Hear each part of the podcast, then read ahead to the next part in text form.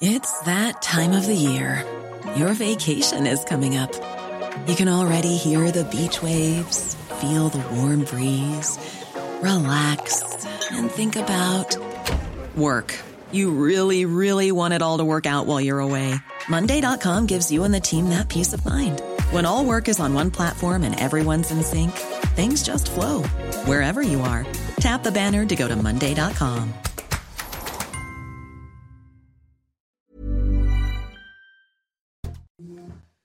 C'est News, il est 5h59. Bienvenue à tous. Merci d'être avec nous. À la une, l'Ocean Viking qui est au large de Toulon. Il va accoster ce matin avec 230 migrants à bord. On va voir comment réagissent les Toulonnais. Éric Zemmour se rend à Toulon aujourd'hui. Le leader de Reconquête estime que la France envoie un terrible signal aux passeurs. Les informations de Gauthier Lebret. A tout de suite Gauthier. L'horreur à Bruxelles hier soir où un policier de 29 ans a été assassiné par un homme fiché qui avait menacé le matin même de frapper la police. Il avait été relâché par la justice après s'être entretenu avec un psychiatre. Claude Moniquet en direct de Bruxelles avec nous pour les toutes dernières informations. A tout de suite Claude. Les trois quarts des Français se disent patriotes, des Français qui plébiscitent leur armée. Le général Clermont est avec nous. A tout de suite, mon général. L'hiver arrive. Comment vous préparez-vous à maîtriser votre consommation d'énergie? Objectif 19 degrés. Dans le salon, on est allé chez un jeune francilien. Arrivée imminente de l'Ocean Viking au port de Toulon. Le navire doit faire son entrée ce matin aux alentours de 8 heures après la, décision du gouvernement français de l'accueillir. On va regarder où se trouve précisément l'Ocean Viking à l'heure qu'il est. Il est à quelques euh, dizaines de kilomètres de Toulon. Voici où il se trouve actuellement. Les 231 migrants sont à bord de l'Ocean Viking. C'est une première en France, cet accueil de migrants. Mais qu'en pensent les Toulonnais? On voit ça dans ce reportage de Stéphanie Rouquier et Sophia Dolé. Sur les abords du port de Toulon, les avis sont partagés. Pour une partie des Toulonnais, c'est d'abord l'aspect humanitaire qui doit primer. Du point de vue humanitaire, on ne peut pas faire autrement. Je ne vois pas en quoi ce serait gênant. Hein. Bon, c'est vrai que c'est un coût. C'est un coût pour la France, mais après voilà, des gens, vous êtes obligés de les aider. Euh, ça, malheureusement, quelque part, il faut être un peu humain. Mais pour d'autres habitants rencontrés, l'accueil de migrants sur le sol français suscite quelques inquiétudes pourvu qu'on puisse euh, les, accueillir normalement et leur donner un, travail, leur apprendre la langue et puis euh, s'ils veulent rester en France. Voilà. C'est un humain, donc on ne peut pas le laisser euh, périr, mais c'est un fait qu'en France, quand on accueille des migrants, il faut qu'ils se conforment aux lois françaises. Certains Toulonnais craignent également que l'arrivée de l'Ocean Viking en France ouvre la voie à d'autres navires transportant des migrants. Alors que vont devenir ces, migrants 231 à bord du bateau Hier soir, le ministre de l'Intérieur, Gérald Darmanin, a assuré que les deux tiers d'entre eux seront accueillis par neuf pays européens, Chana. Oui, alors on va regarder ensemble. Un tiers ira en Allemagne, les autres seront accueillis à Malte, au Portugal, en Croatie, en Lituanie, en Roumanie, en Bulgarie, au Luxembourg et en Irlande. Quant au dernier tiers, certains pourront recevoir l'asile en France. Écoutez ce qu'a dit euh, Gérald Darmanin sur les critiques de Marine Le Pen à propos de l'accueil de ces migrants. C'était hier soir chez nos confrères de TF1. Mais qu'aurait voulu Madame Le Pen Qu'on laisse mourir des enfants à bord de ce bateau, à quelques mètres de notre port, alors que ça fait des jours et des nuits que le président de la République, que le gouvernement essaie de convaincre euh, les autorités italiennes d'accepter le droit international, tout simplement le droit de la mer, qui veut qu'un navire, lorsqu'il est en détresse, doit aller au port le plus proche. Je voudrais juste souligner euh, quelque chose de très important. Il ne s'agit pas de personnes qui ont été organisées par des passeurs au départ euh, de la Libye ou de la Syrie. Il s'agit de personnes, comme été dit dans notre reportage, qui ont été déjà secourues en mer, dont certains étaient euh, à quelques heures de la mort. Il fallait que nous prenions une décision. On l'a fait en toute humanité. Voilà, Marine Le Pen qui parlait du, laxisme du gouvernement. Éric Zemmour se rend, lui, à Toulon aujourd'hui pour protester contre l'accueil de l'Ocean Viking. Gauthier Lebret, il va donner une conférence de presse. que sait-on Effectivement, conférence de presse d'Éric Zemmour à la mi-journée en compagnie des vice-présidents de Reconquête, Guillaume Pelletier, Nicolas Bay, euh, Marion Maréchal, mais aussi de Stéphane Ravier, euh, sénateur de Marseille, et Stanislas Rigaud, président de Génération Z. Alors par communiqué, on va le voir, Reconquête évidemment dénonce la décision du gouvernement français. Le ministre de l'Intérieur, Gérald Darmanin, vient d'ouvrir une route des migrants en France. Par cette décision, il fait passer un terrible signal aux passeurs. Les portes françaises sont ouvertes. C'est pour répondre à cette décision lourde de conséquences que Reconquête décide de se rendre demain à Toulon pour dire non à l'accueil du navire. Éric Zemmour continue d'utiliser la stratégie du coup d'éclat permanent, de ce que certains appellent le coup d'éclat permanent, c'est-à-dire faire un coup médiatique, faire parler de lui, utiliser un fait d'actualité pour appuyer son discours et ses idées. Que fait le Rassemblement national? Eh bien, du côté euh, du Rassemblement national, on utilise sa position au Parlement, au Parlement européen ou au Parlement français, position, vous le savez, qui euh, n'a pas Reconquête et Éric Zemmour. Jordan Bardella demande une commission euh, spéciale d'enquête au Parlement européen sur les liens, on va le voir, dit-il, entre les ONG et les filières de passeurs. Vous voyez la déclaration de Jordan Bardella. Hier, vous le disiez, Romain Marine Le Pen a dénoncé un signal dramatique de laxisme. Alors Gérald Darmanin lui a répondu euh, sèchement hier soir, le ministre de l'Intérieur, qu'aurait voulu Madame Le Pen qu'on laisse mourir des enfants à bord de ce bateau à quelques mètres de notre port? Merci Gauthier Lebret. Euh, voilà ce que l'on peut dire à l'heure actuelle de l'Ocean Viking. Euh, beaucoup d'invités tout au long de la, matinale, des réactions politiques dans tous les journaux. Et puis à 8h15, on sera avec Thibaut de Montbrial. Thibaut de Montbrial de un spécialiste des questions de, sécurité. Il sera avec nous. L'autre euh, gros titre ce matin, c'est ce qui s'est passé en Belgique. Écoutez bien, un policier de 29 ans, 29 ans a été tué dans une attaque au couteau. Ça s'est passé dans la soirée dans le quartier de la Gare à Bruxelles. Le suspect est fiché comme étant un extrémiste potentiellement violent, Chana. il a été interpellé et la justice antiterroriste a été euh, saisie. On rejoint tout de suite Claude Moniquet, spécialiste en matière de terrorisme et de renseignement en direct de Bruxelles. Claude, on en sait plus sur le déroulé des faits? Oui, alors les faits sont, précis et sont, tragiques. Il était à peu près 19h15 jeudi soir quand un individu s'est précipité contre deux policiers en patrouille dans le quartier de la gare, du Nord et leur a porté donc des coups de couteau, dont l'un au, niveau de la carotide sur l'un des jeunes policiers, le plus jeune, qui avait 29 ans, et qui est décédé sur place. L'autre a été blessé.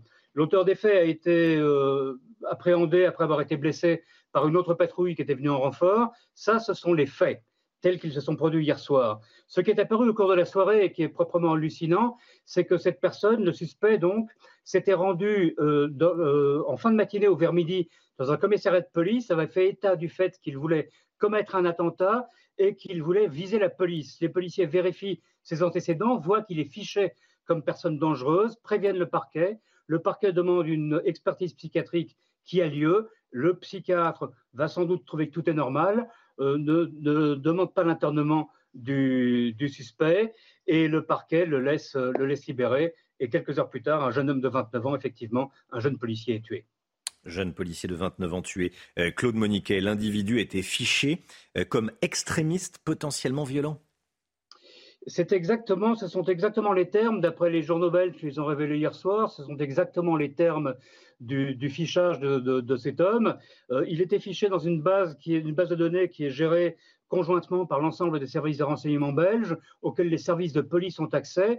Donc, extrémiste potentiellement violent, qui en plus vient dire à la police dans un commissariat qu'il va commettre un attentat et qu'il euh, va viser la police, ça aurait évidemment dû allumer tous les signaux, les mettre au rouge. C'est ce qui s'est passé en tout cas au niveau de la police, puisque ce qui m'est revenu, c'est que la police, à plusieurs reprises, a demandé, a insisté auprès du magistrat de permanence pour que l'individu soit interné, euh, ne fût-ce que provisoirement, et le magistrat s'y est refusé en estimant que les faits n'étaient pas assez graves et qu'il pouvait toujours être convoqué plus tard en cas de nécessité.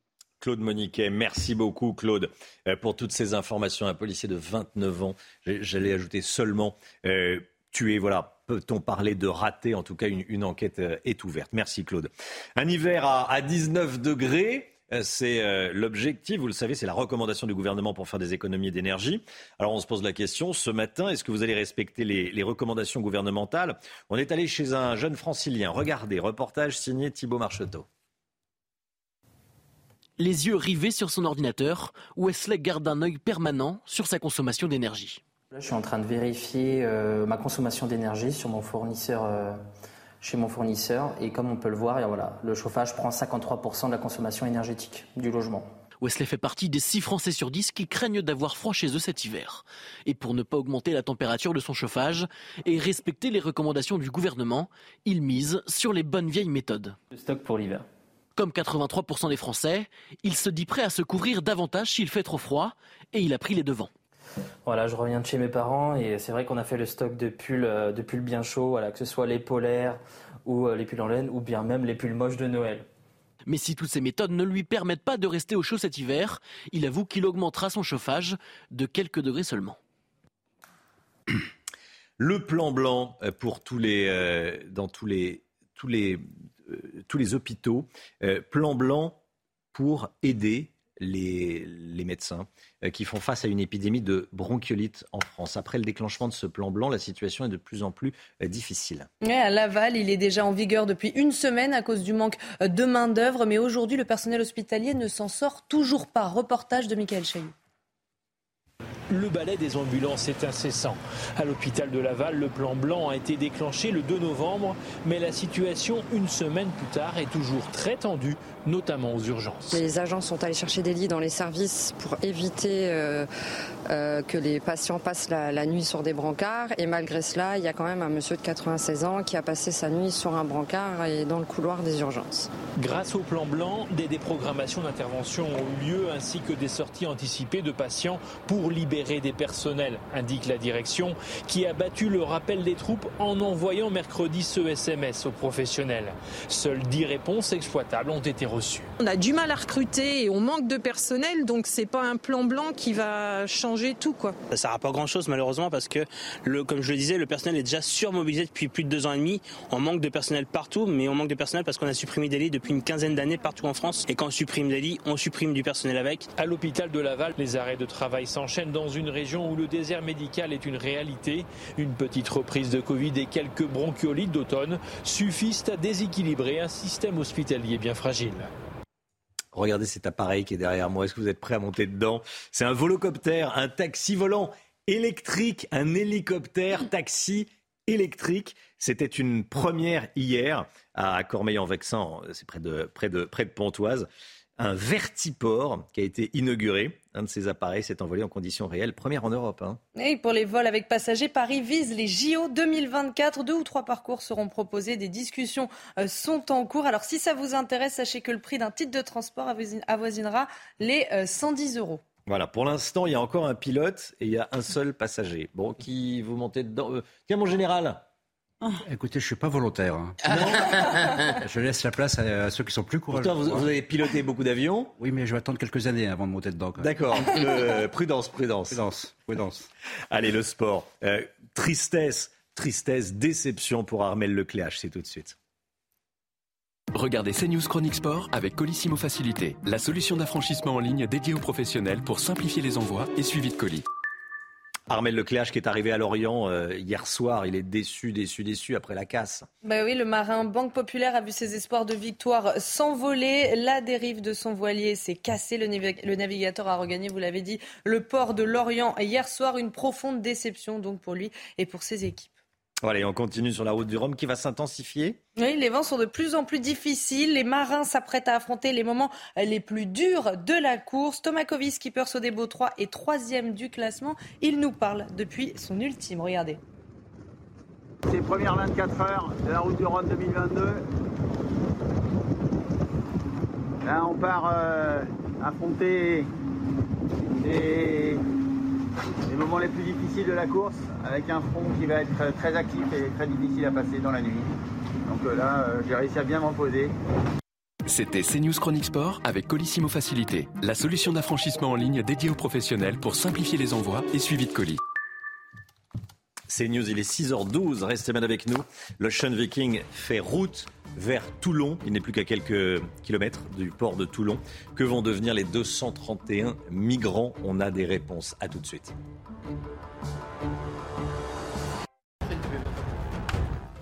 Le rappel des titres, il est 6h16 et on commence avec les énergies fossiles qui vont émettre leur plus haut niveau de CO2 euh, cette année. Le pétrole, le gaz, le charbon vont atteindre près de 37 euh, milliards de tonnes de CO2.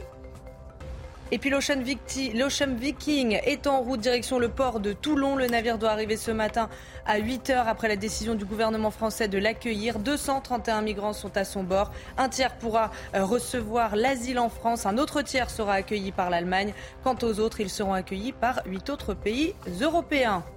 Et puis la guerre en Ukraine, de nouveaux territoires ont été libérés dans le sud euh, de l'Ukraine après le départ des troupes russes de Kherson. Une douzaine de localités ont été récupérées euh, selon Kiev. L'armée russe s'est euh, repositionnée sur la rive orientale du fleuve stratégique de Dniepr. L'Ocean Viking va donc arriver à Toulon ce matin avec 231 migrants à son bord. Et après, qu'est-ce qu'ils vont devenir? Regardez et on voit ça avec notre correspondante Stéphanie Rouquier sur place. Dès leur arrivée, les 230 migrants à bord de l'Océan Viking vont être pris en charge au sein de l'arsenal de Toulon. Nous avons contacté la base navale et ils nous ont confié que tout était organisé pour accueillir ces personnes dans les meilleures conditions. Mais vous savez, l'arsenal est une petite ville dans la ville. Avec ses 44 hectares, il y a tout le nécessaire pour soigner, nourrir et loger ces 230 personnes. Les militaires sont entraînés pour cela et ils ont l'expérience. Les autorités ont expliqué également que les contrôles sécuritaires seront menés au sein même de la base avec des entretiens individuels. Alors ceux qui le souhaitent pourront déposer une demande de séjour ou une demande d'asile. Alors la majorité des Toulonnais que nous avons rencontrés, eh bien, ils sont pour cet accueil dans la base navale et ils ont expliqué que c'était le devoir de la France de les secourir. En revanche, eh bien, d'autres habitants ont avancé leurs inquiétudes pour l'avenir. Ils craignent que cet accueil ici ne devienne une habitude. Alors vous le savez, l'Ocean Viking est un bateau appartenant à l'association SOS Méditerranée. Ce matin, on se pose cette question et on va y répondre. Comment fonctionne cette association? Qui est derrière? Comment est-elle financée? D'où vient l'argent? Elle avait été créée en, 2015 après la fin de l'opération européenne de sauvetage en mer en Méditerranée, Mare Nostrum. Explication signée Sophia Dolé. Créée le 9 mai 2015, cette association européenne est aujourd'hui implantée en France, en Allemagne, en Italie et depuis août 2017 en Suisse. Depuis sa création et pour mener à bien ses missions, deux navires ont été affrétés par l'association.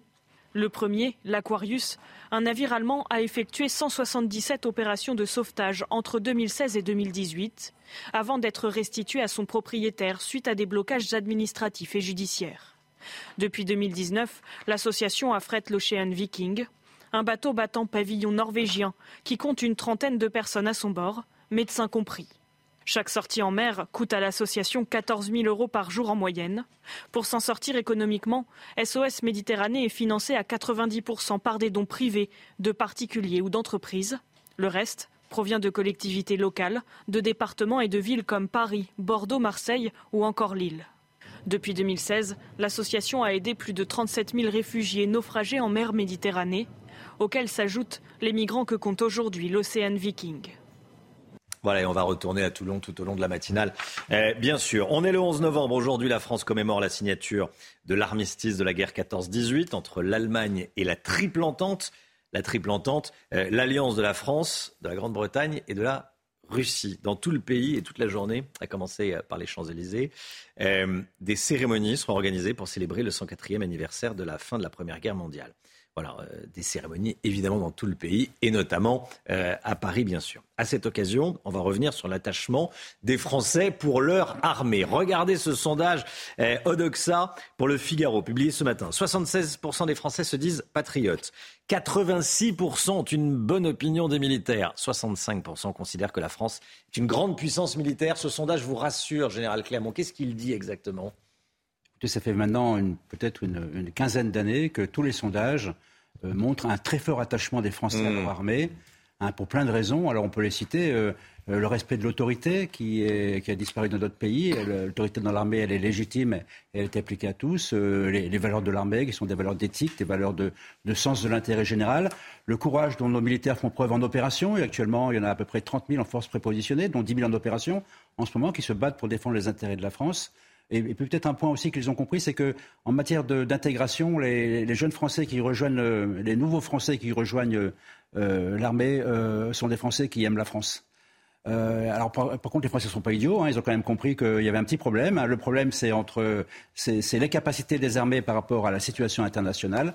et de ce point de vue-là, si on a la meilleure armée en Europe, il faut effectivement ils ont compris qu'il fallait faire un effort de défense considérable, un effort budgétaire considérable pour que notre armée soit capable de relever les défis de demain. C'est l'essentiel du message du président de la République qui a été délivré à Toulon, euh, c'était avant-hier. Merci beaucoup, mon général. Quelle est l'espérance de vie d'un bébé qui naît cette année? C'est passionnant, c'est dans l'écho, c'est dans un instant avec l'homme Guillaume. À tout de suite. Quelle est l'espérance de vie d'un bébé qui naît cette année, en 2022 Pour une fille, écoutez bien, l'espérance de vie d'une fille née cette année est de 93 ans. C'est énorme. L'espérance de vie pour un garçon qui va naître cette année, 90 ans une espérance de vie qui ne cesse d'augmenter, le MIC. Oui, effectivement, hein, Romain, selon les, statistiques de l'INSEE, la durée de vie augmente de génération en génération. Il y a évidemment euh, des périodes, ça fluctue euh, selon euh, les crises qu'on traverse. les premières et deuxième guerres mondiales ont fait, ont fait chuter la moyenne, de même que plus récemment la grippe espagnole ou la crise Covid. L'INSEE rappelle que ces chiffres, 93-90 hein, ans, c'est une moyenne. Si on regarde en détail l'espérance de vie pour les femmes nées en 1922 et en 2022, pardon, 1922, oui, en 2027 année. En 2022, comprise entre 88 et 99 ans, donc en moyenne 93 ans, et pour les hommes entre 86 et 96 ans, donc 90 ans de moyenne, nous dit l'INSEE. Rappelons que pour la génération née, cette fois-ci, en 1900, eh bien, euh, elle n'a vécu que 56 ans pour les femmes et 48 ans pour les hommes. On a donc gagné 37 et 42 ans d'espérance de vie selon l'INSEE. Oui, alors le gouvernement justifie le recul de l'âge de départ à la retraite par l'allongement de la durée de vie. On le voit, c'est justifié. Alors oui et non. Euh, non parce que ces chiffres concernent les enfants nés en 2022, donc qui seront à la retraite en 2089 au mieux. Hein, autant vous dire qu'il y aura eu 40 réformes d'ici là. Et puis oui parce que l'INSEE s'est également intéressé, c'est ça qui est plus pertinent, à l'espérance de vie après 65 ans. Et là, effectivement, elle augmente depuis 2008. L'espérance de vie sans incapacité, c'est-à-dire en bonne santé, à 65 ans, a progressé de 2 ans et un mois pour les femmes, 1 an 11 mois pour les hommes. En gros, les femmes de 65 ans peuvent aujourd'hui espérer vivre un peu plus de 12 ans en bonne santé et les hommes de 65 ans un peu plus de 10 ans en bonne santé également. Qu'est-ce qu'on retient de ces chiffres alors? Bah D'abord, honnêtement, que ce n'est pas une surprise. Hein. On sait que l'espérance de vie augmente depuis l'invention des antibiotiques. C'est assez régulier. Mais du coup, on peut se demander si, euh, face à cette espérance de vie, au-delà de reculer l'âge de départ à la retraite, il y a de vraies mesures prises pour anticiper le vieillissement de la population. Parce que c'est quand même assez colossal. Hein. Le nombre de personnes de plus de 85 ans devrait passer de 1,4 million à 4,8 millions d'ici 2050, disent les projections. Ça pose de gros problèmes. Rappelons par exemple, un, un simple exemple, que le prix moyen d'une chambre en EHPAD est de 2400 euros par mois quand le montant moyen d'une pension de retraite est de 1393. Ça résume tout le problème du vieillissement. Quels moyens est-ce qu'on va mettre pour s'occuper de la question du grand âge et comment on va financer tout ça?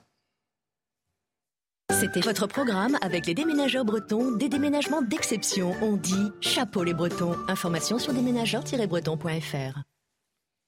Elle est le temps tout de suite, Alexandra Blanc. Et hop, France par brise. En cas de bris de glace, du coup, vous êtes à l'heure pour la météo avec France par brise et son intervention rapide. La météo avec une météo qui reste calme aujourd'hui. Attention aux brouillards qui sont nombreux ce matin.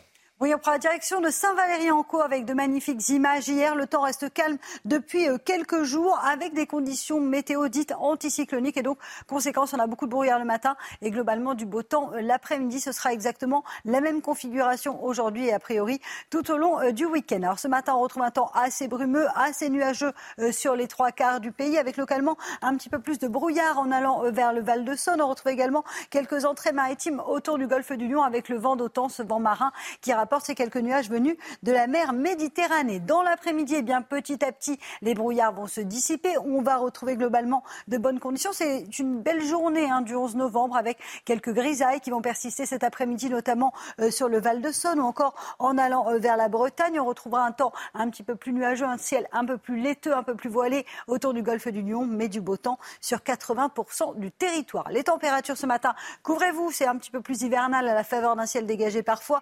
Deux petits degrés seulement à Dijon ou encore du côté de Clermont-Ferrand. Et dans l'après-midi, les températures restent contrastées, mais globalement assez douces pour la saison. Minimal 9 degrés en Bourgogne pour Dijon. Vous aurez 13 degrés à Paris et la douceur se maintient dans le sud avec 21 degrés entre Toulouse et euh, le sud-ouest, entre Toulouse pardon et Biarritz. Et vous aurez localement jusqu'à 23 degrés à Ajaccio. Suite du programme, excellentes conditions pour les journées euh, de samedi et de dimanche. C'est vraiment un beau week-end euh, qui vous attend. Du beau temps, un petit peu de grisaille le matin avant une dégradation prévue lundi.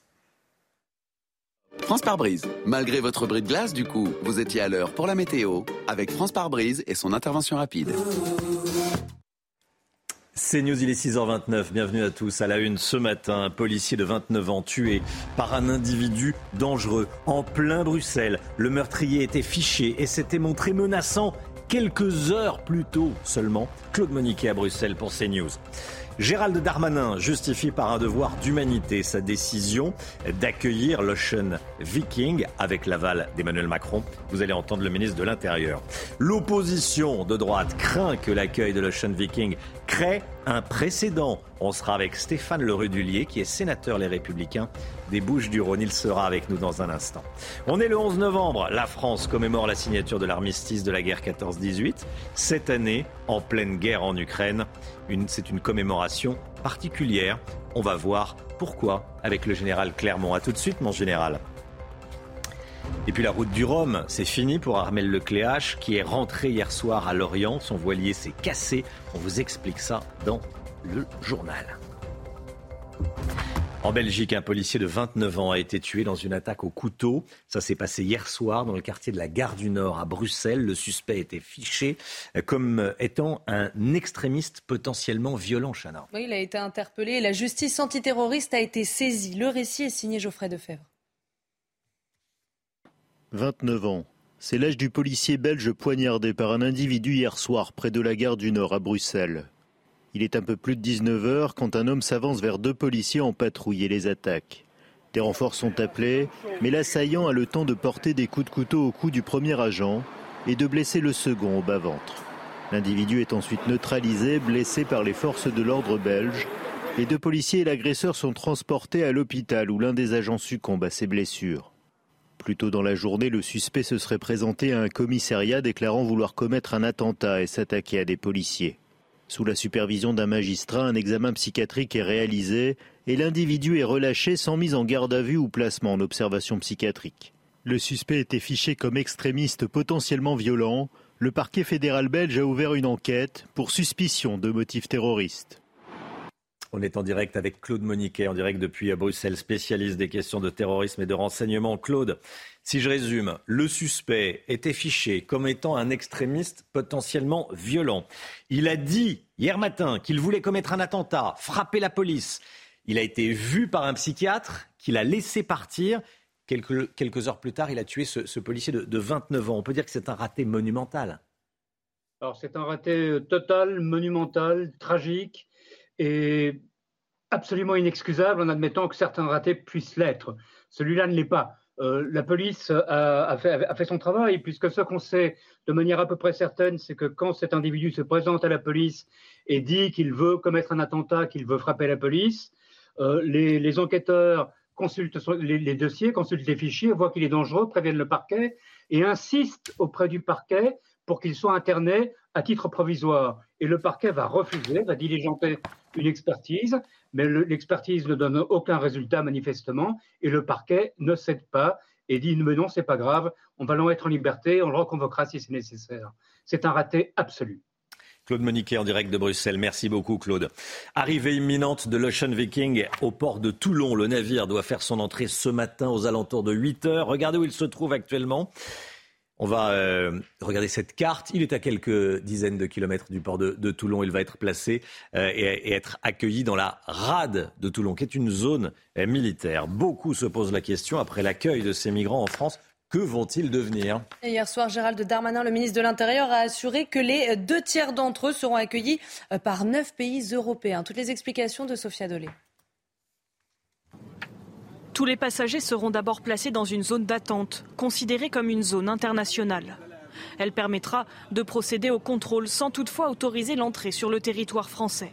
Hier soir, Gérald Darmanin a assuré que toutes les mesures administratives et sanitaires seraient prises.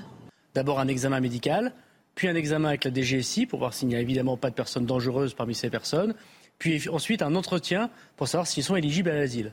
Des demandes d'asile qui seront examinées en 48 heures par l'OFPRA, l'Office français de protection des réfugiés et apatrides. Il ne s'agit pas de personnes qui ont été organisées par des passeurs au départ euh, de la Libye ou de la Syrie. Il s'agit de personnes, comme ça a été dit dans notre reportage, qui ont été déjà secourues en mer, dont certains étaient euh, à quelques heures euh, de la mort. Et il fallait que nous prenions une décision. On l'a fait en toute humanité.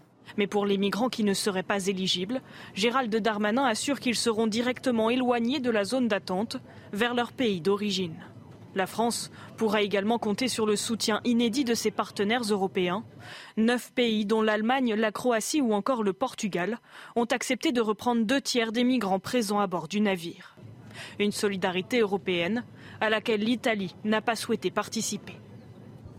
Voilà, et l'annonce de l'accueil des migrants de l'Ocean Viking euh, en France a suscité évidemment de nombreuses réactions politiques. Oui, ça ne fait pas l'unanimité. Romain, je vous propose d'écouter euh, ces réactions à l'Assemblée d'abord d'Antoine Léaumont de la France Insoumise et puis d'Éric Ciotti des Républicains. Écoutez.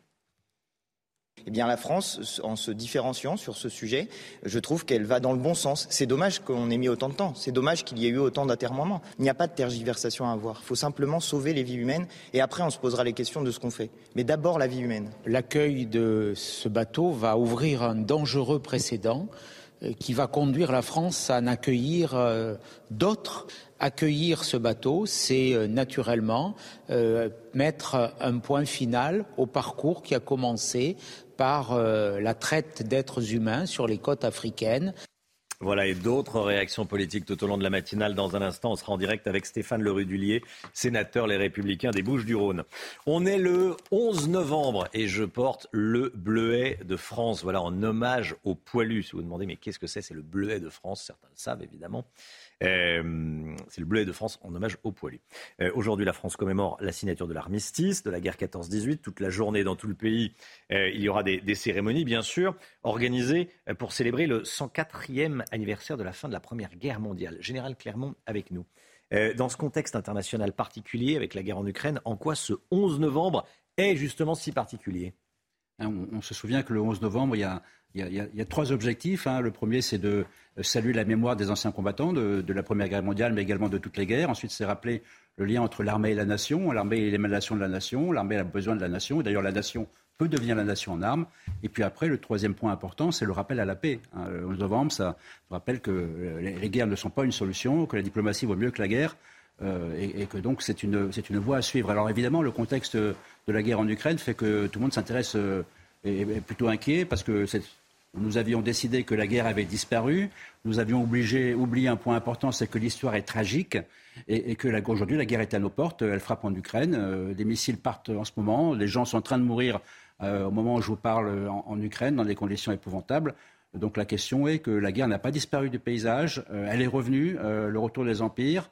Euh, donc il faut que les Français se préparent. Ça ne veut pas dire qu'on va avoir une guerre mondiale en France demain, mais ça veut simplement dire qu'il faut qu'on change de posture, qu'on se remette en situation de se préparer à une éventuelle guerre. il ne s'agit pas que de l'armée, il s'agit de l'ensemble de la nation. C'est ce qu'on appelle la résilience. J'aime pas ce mot. Je préfère le terme de résistance nationale au mot de résilience qui est très technique. Donc c'est tous ces messages-là qui vont être passés à l'occasion du 11 novembre. Merci beaucoup, mon général. Record historique pour la bourse américaine. Je voulais qu'on en parle après le ralentissement de l'inflation aux États-Unis. Regardez le Nasdaq, les valeurs euh, de la bourse américaine, valeurs technologiques. Le Nasdaq s'est envolé de plus de 7%. Le Standard Poor's 500 a grimpé de 5,5%, 3,7% pour le Dow Jones. Dow Jones, cette image incroyable qui nous vient justement des États-Unis, dans le Missouri un agent de police sauve un bébé de un mois qui ne respirait plus. Oui, grâce à la caméra piéton de l'agent, on voit euh, toute la scène. Vous allez voir, c'est incroyable. On le voit notamment faire un massage cardiaque sur le petit bébé. Avant de vous montrer les images, je veux quand même vous rassurer, le bébé va bien. Regardez.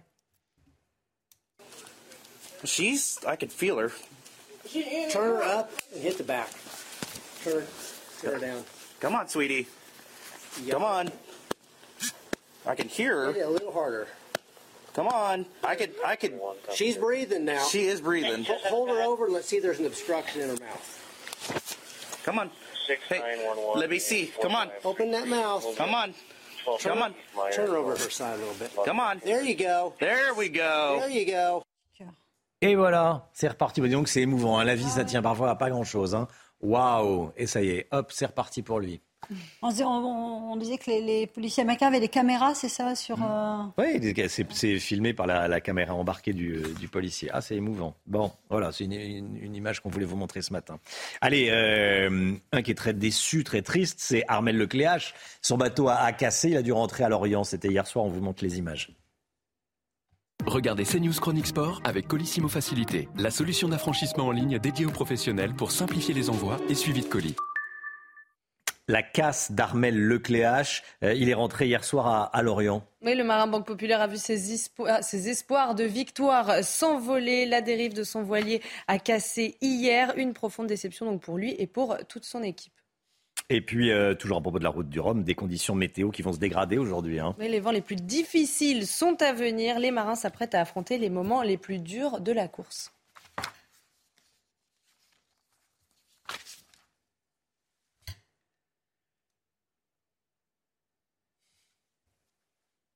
Alors, normalement, il y a une petite publicité qui part.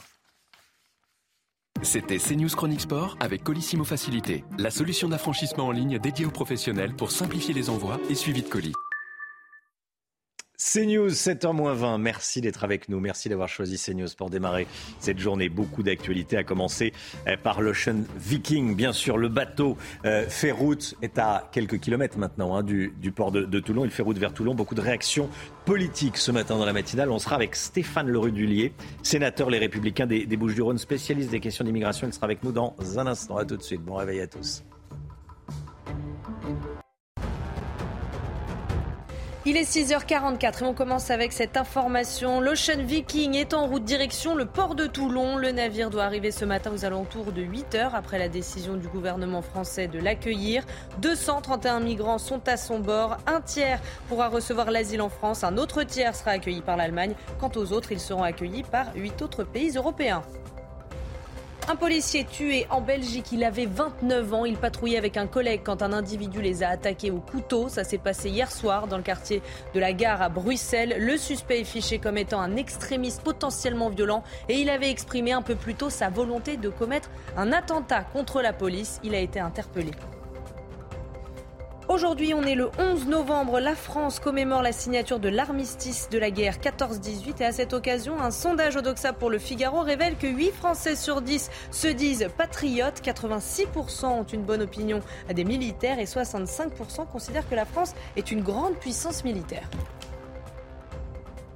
Stéphane Le Rudulier en direct avec nous, sénateur Les Républicains des Bouches-du-Rhône, spécialiste des questions d'immigration. Bonjour monsieur le sénateur, merci d'être avec nous ce matin sur CNews. Bonjour. On accueille l'Ocean Viking pour des raisons humanitaires. Vous avez entendu certainement le ministre euh, de l'Intérieur, euh, peut-être en direct hier soir euh, chez mes confrères de la Une. Est-ce qu'il y avait selon vous une autre solution ou pas? Allô? Oui monsieur le sénateur, est-ce que vous m'entendez? Oui, oui, je vous entends. Oui je, euh, je, vous disais que euh, on accueille donc l'Ocean Viking pour des raisons humanitaires. Euh, c'est ce qu'a dit en tout cas le, ministre de l'Intérieur, Gérald Darmanin, hier soir. Est-ce qu'il y avait une autre solution ou pas? Oui, il y avait une autre solution.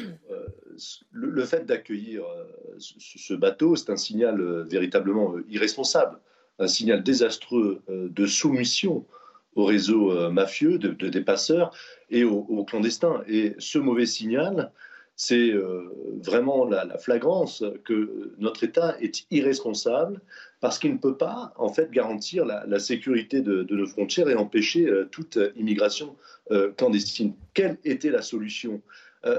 Bien, tout simplement respecter le droit maritime.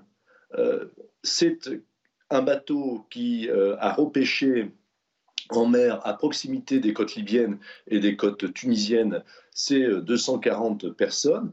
Ils devaient être amenés dans un port tunisien ou libyen, c'est-à-dire le, le port ou un des ports les plus proches et le plus sûr. Ce n'a pas été le cas.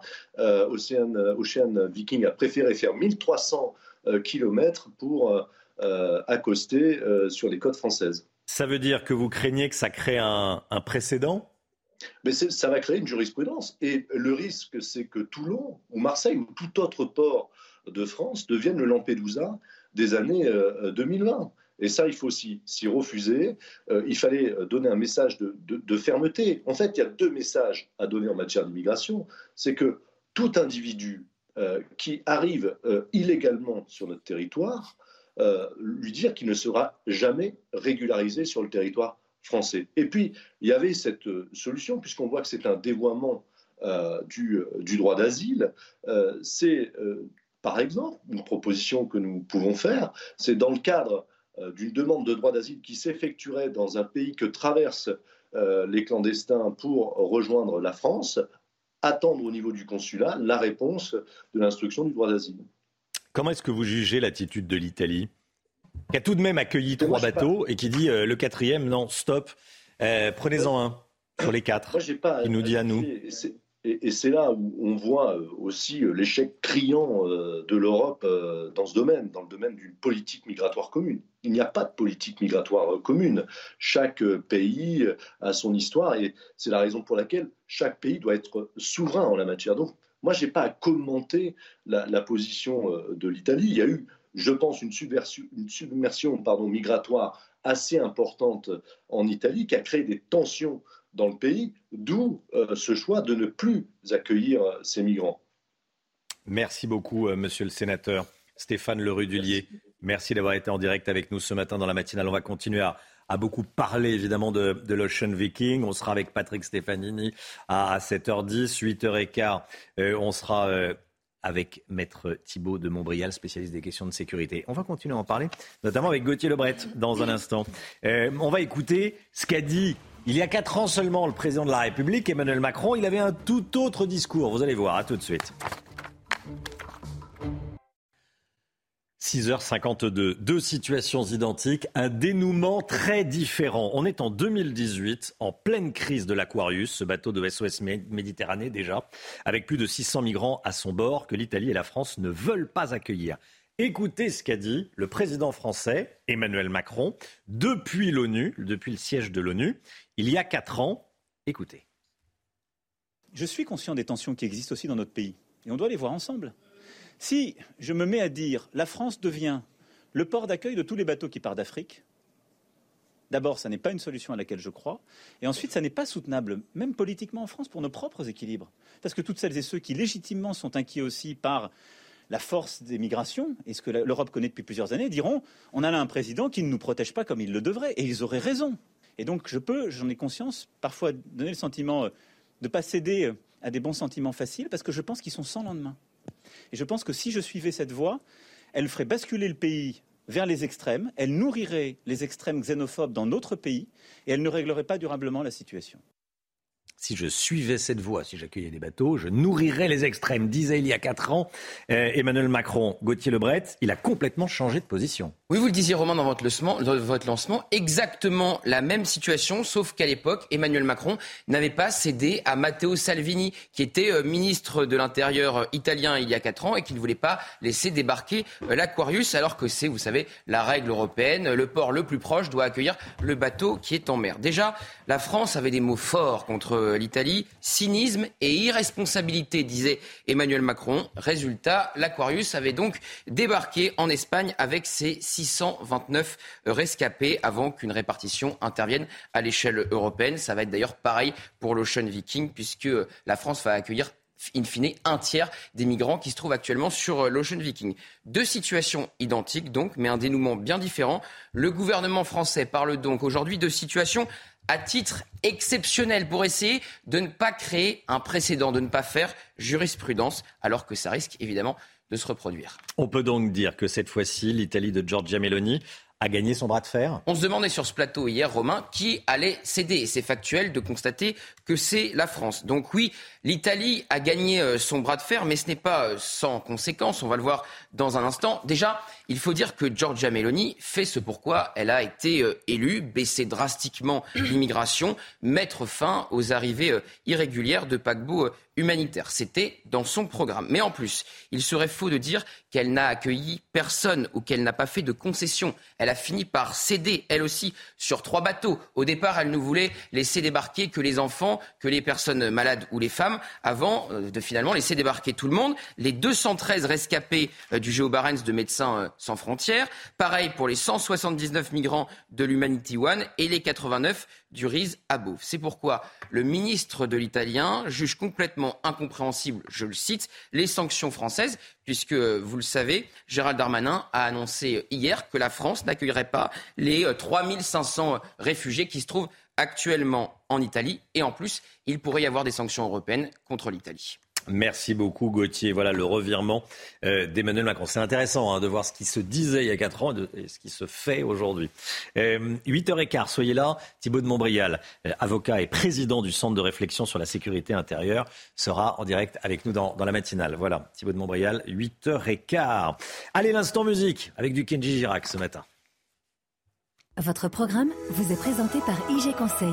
Les économies d'énergie sont l'affaire de tous. Votre projet chauffage-isolation, notre mission. Et ce matin, on vous fait découvrir Eva, le nouveau titre de Kenji Girac dédié à sa fille. Une balade qui est le premier extrait de son nouvel album qui sort aujourd'hui. Et c'est pour ça qu'on en parle.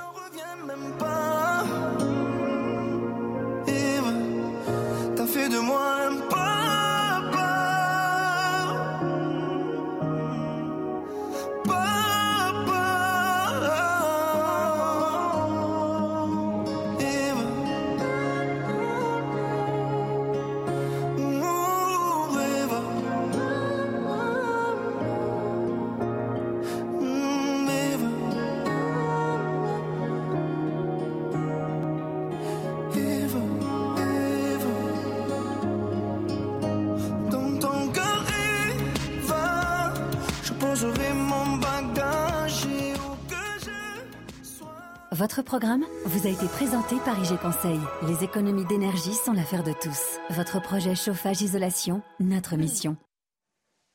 Le temps tout de suite, Alexandra Blanc. Ça va être une belle journée aujourd'hui. Et hop, France par brise. En cas de bris de glace, du coup, vous êtes à l'heure pour la météo avec France par brise et son intervention rapide.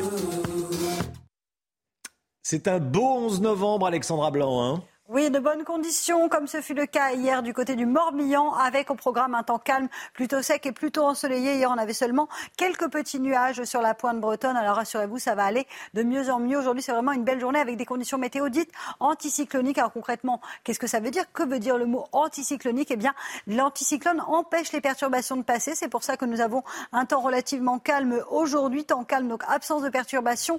En revanche, l'anticyclone d'hiver est différent de celui de l'anticyclone d'été qu'il a tendance en quelque sorte à plaquer les nuages au sol. C'est pourquoi ce matin, les brouillards sont nombreux. L'anticyclone donc plaque ces nuages. Et puis cet anticyclone d'hiver a peu d'incidence ou quasiment pas d'incidence sur les températures puisque c'est vraiment le vent euh, qui euh, donne la tendance du froid ou encore de la douceur. D'ailleurs, la douceur va se maintenir au moins euh, jusqu'au début de semaine prochaine. On ne voit pas de vrai rafraîchissement malheureusement. Alors au programme ce matin, je vous le disais, des conditions météo anticycloniques et donc conséquence, on retrouve un temps assez brumeux dans le sud-ouest ouest ou encore en allant vers le Val de Saône. Petite nouveauté également, retour de quelques entrées maritimes autour du golfe du Lion avec le vent marin qui rapporte donc ces quelques nuages. Dans l'après-midi, ça va de mieux en mieux. Regardez du soleil quasiment partout. Un temps assez nuageux euh, sur le Val de Saône ou encore en allant euh, vers le nord-est, mais globalement d'excellentes conditions au nord comme au sud. Le tout dans les températures un petit peu fraîches ce matin. Ça reste hivernal, notamment à Dijon ou encore à Clermont-Ferrand avec seulement 2 petits degrés. Puis dans l'après-midi,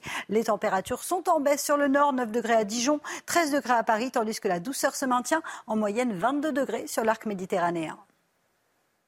Et hop, France par brise. Malgré votre bris de glace, du coup, vous étiez à l'heure pour la météo avec France par brise et son intervention rapide.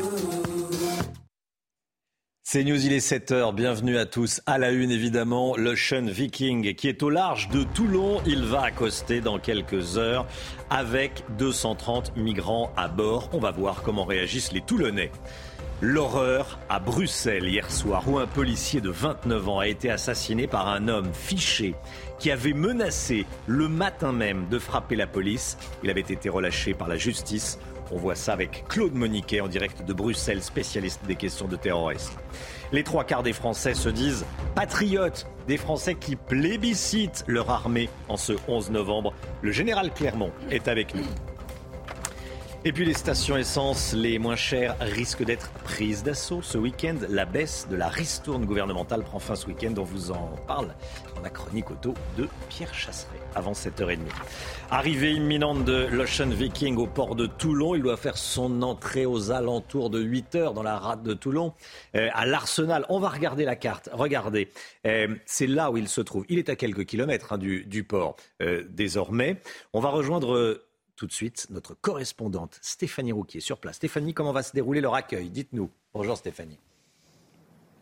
Écoutez, Bonjour, vous le disiez, l'Ocean Viking est actuellement au large, mais juste en face de la rade de Toulon. Il devrait arriver dans la base navale d'ici une heure. Les militaires de la base navale se préparent à cet accueil depuis hier midi.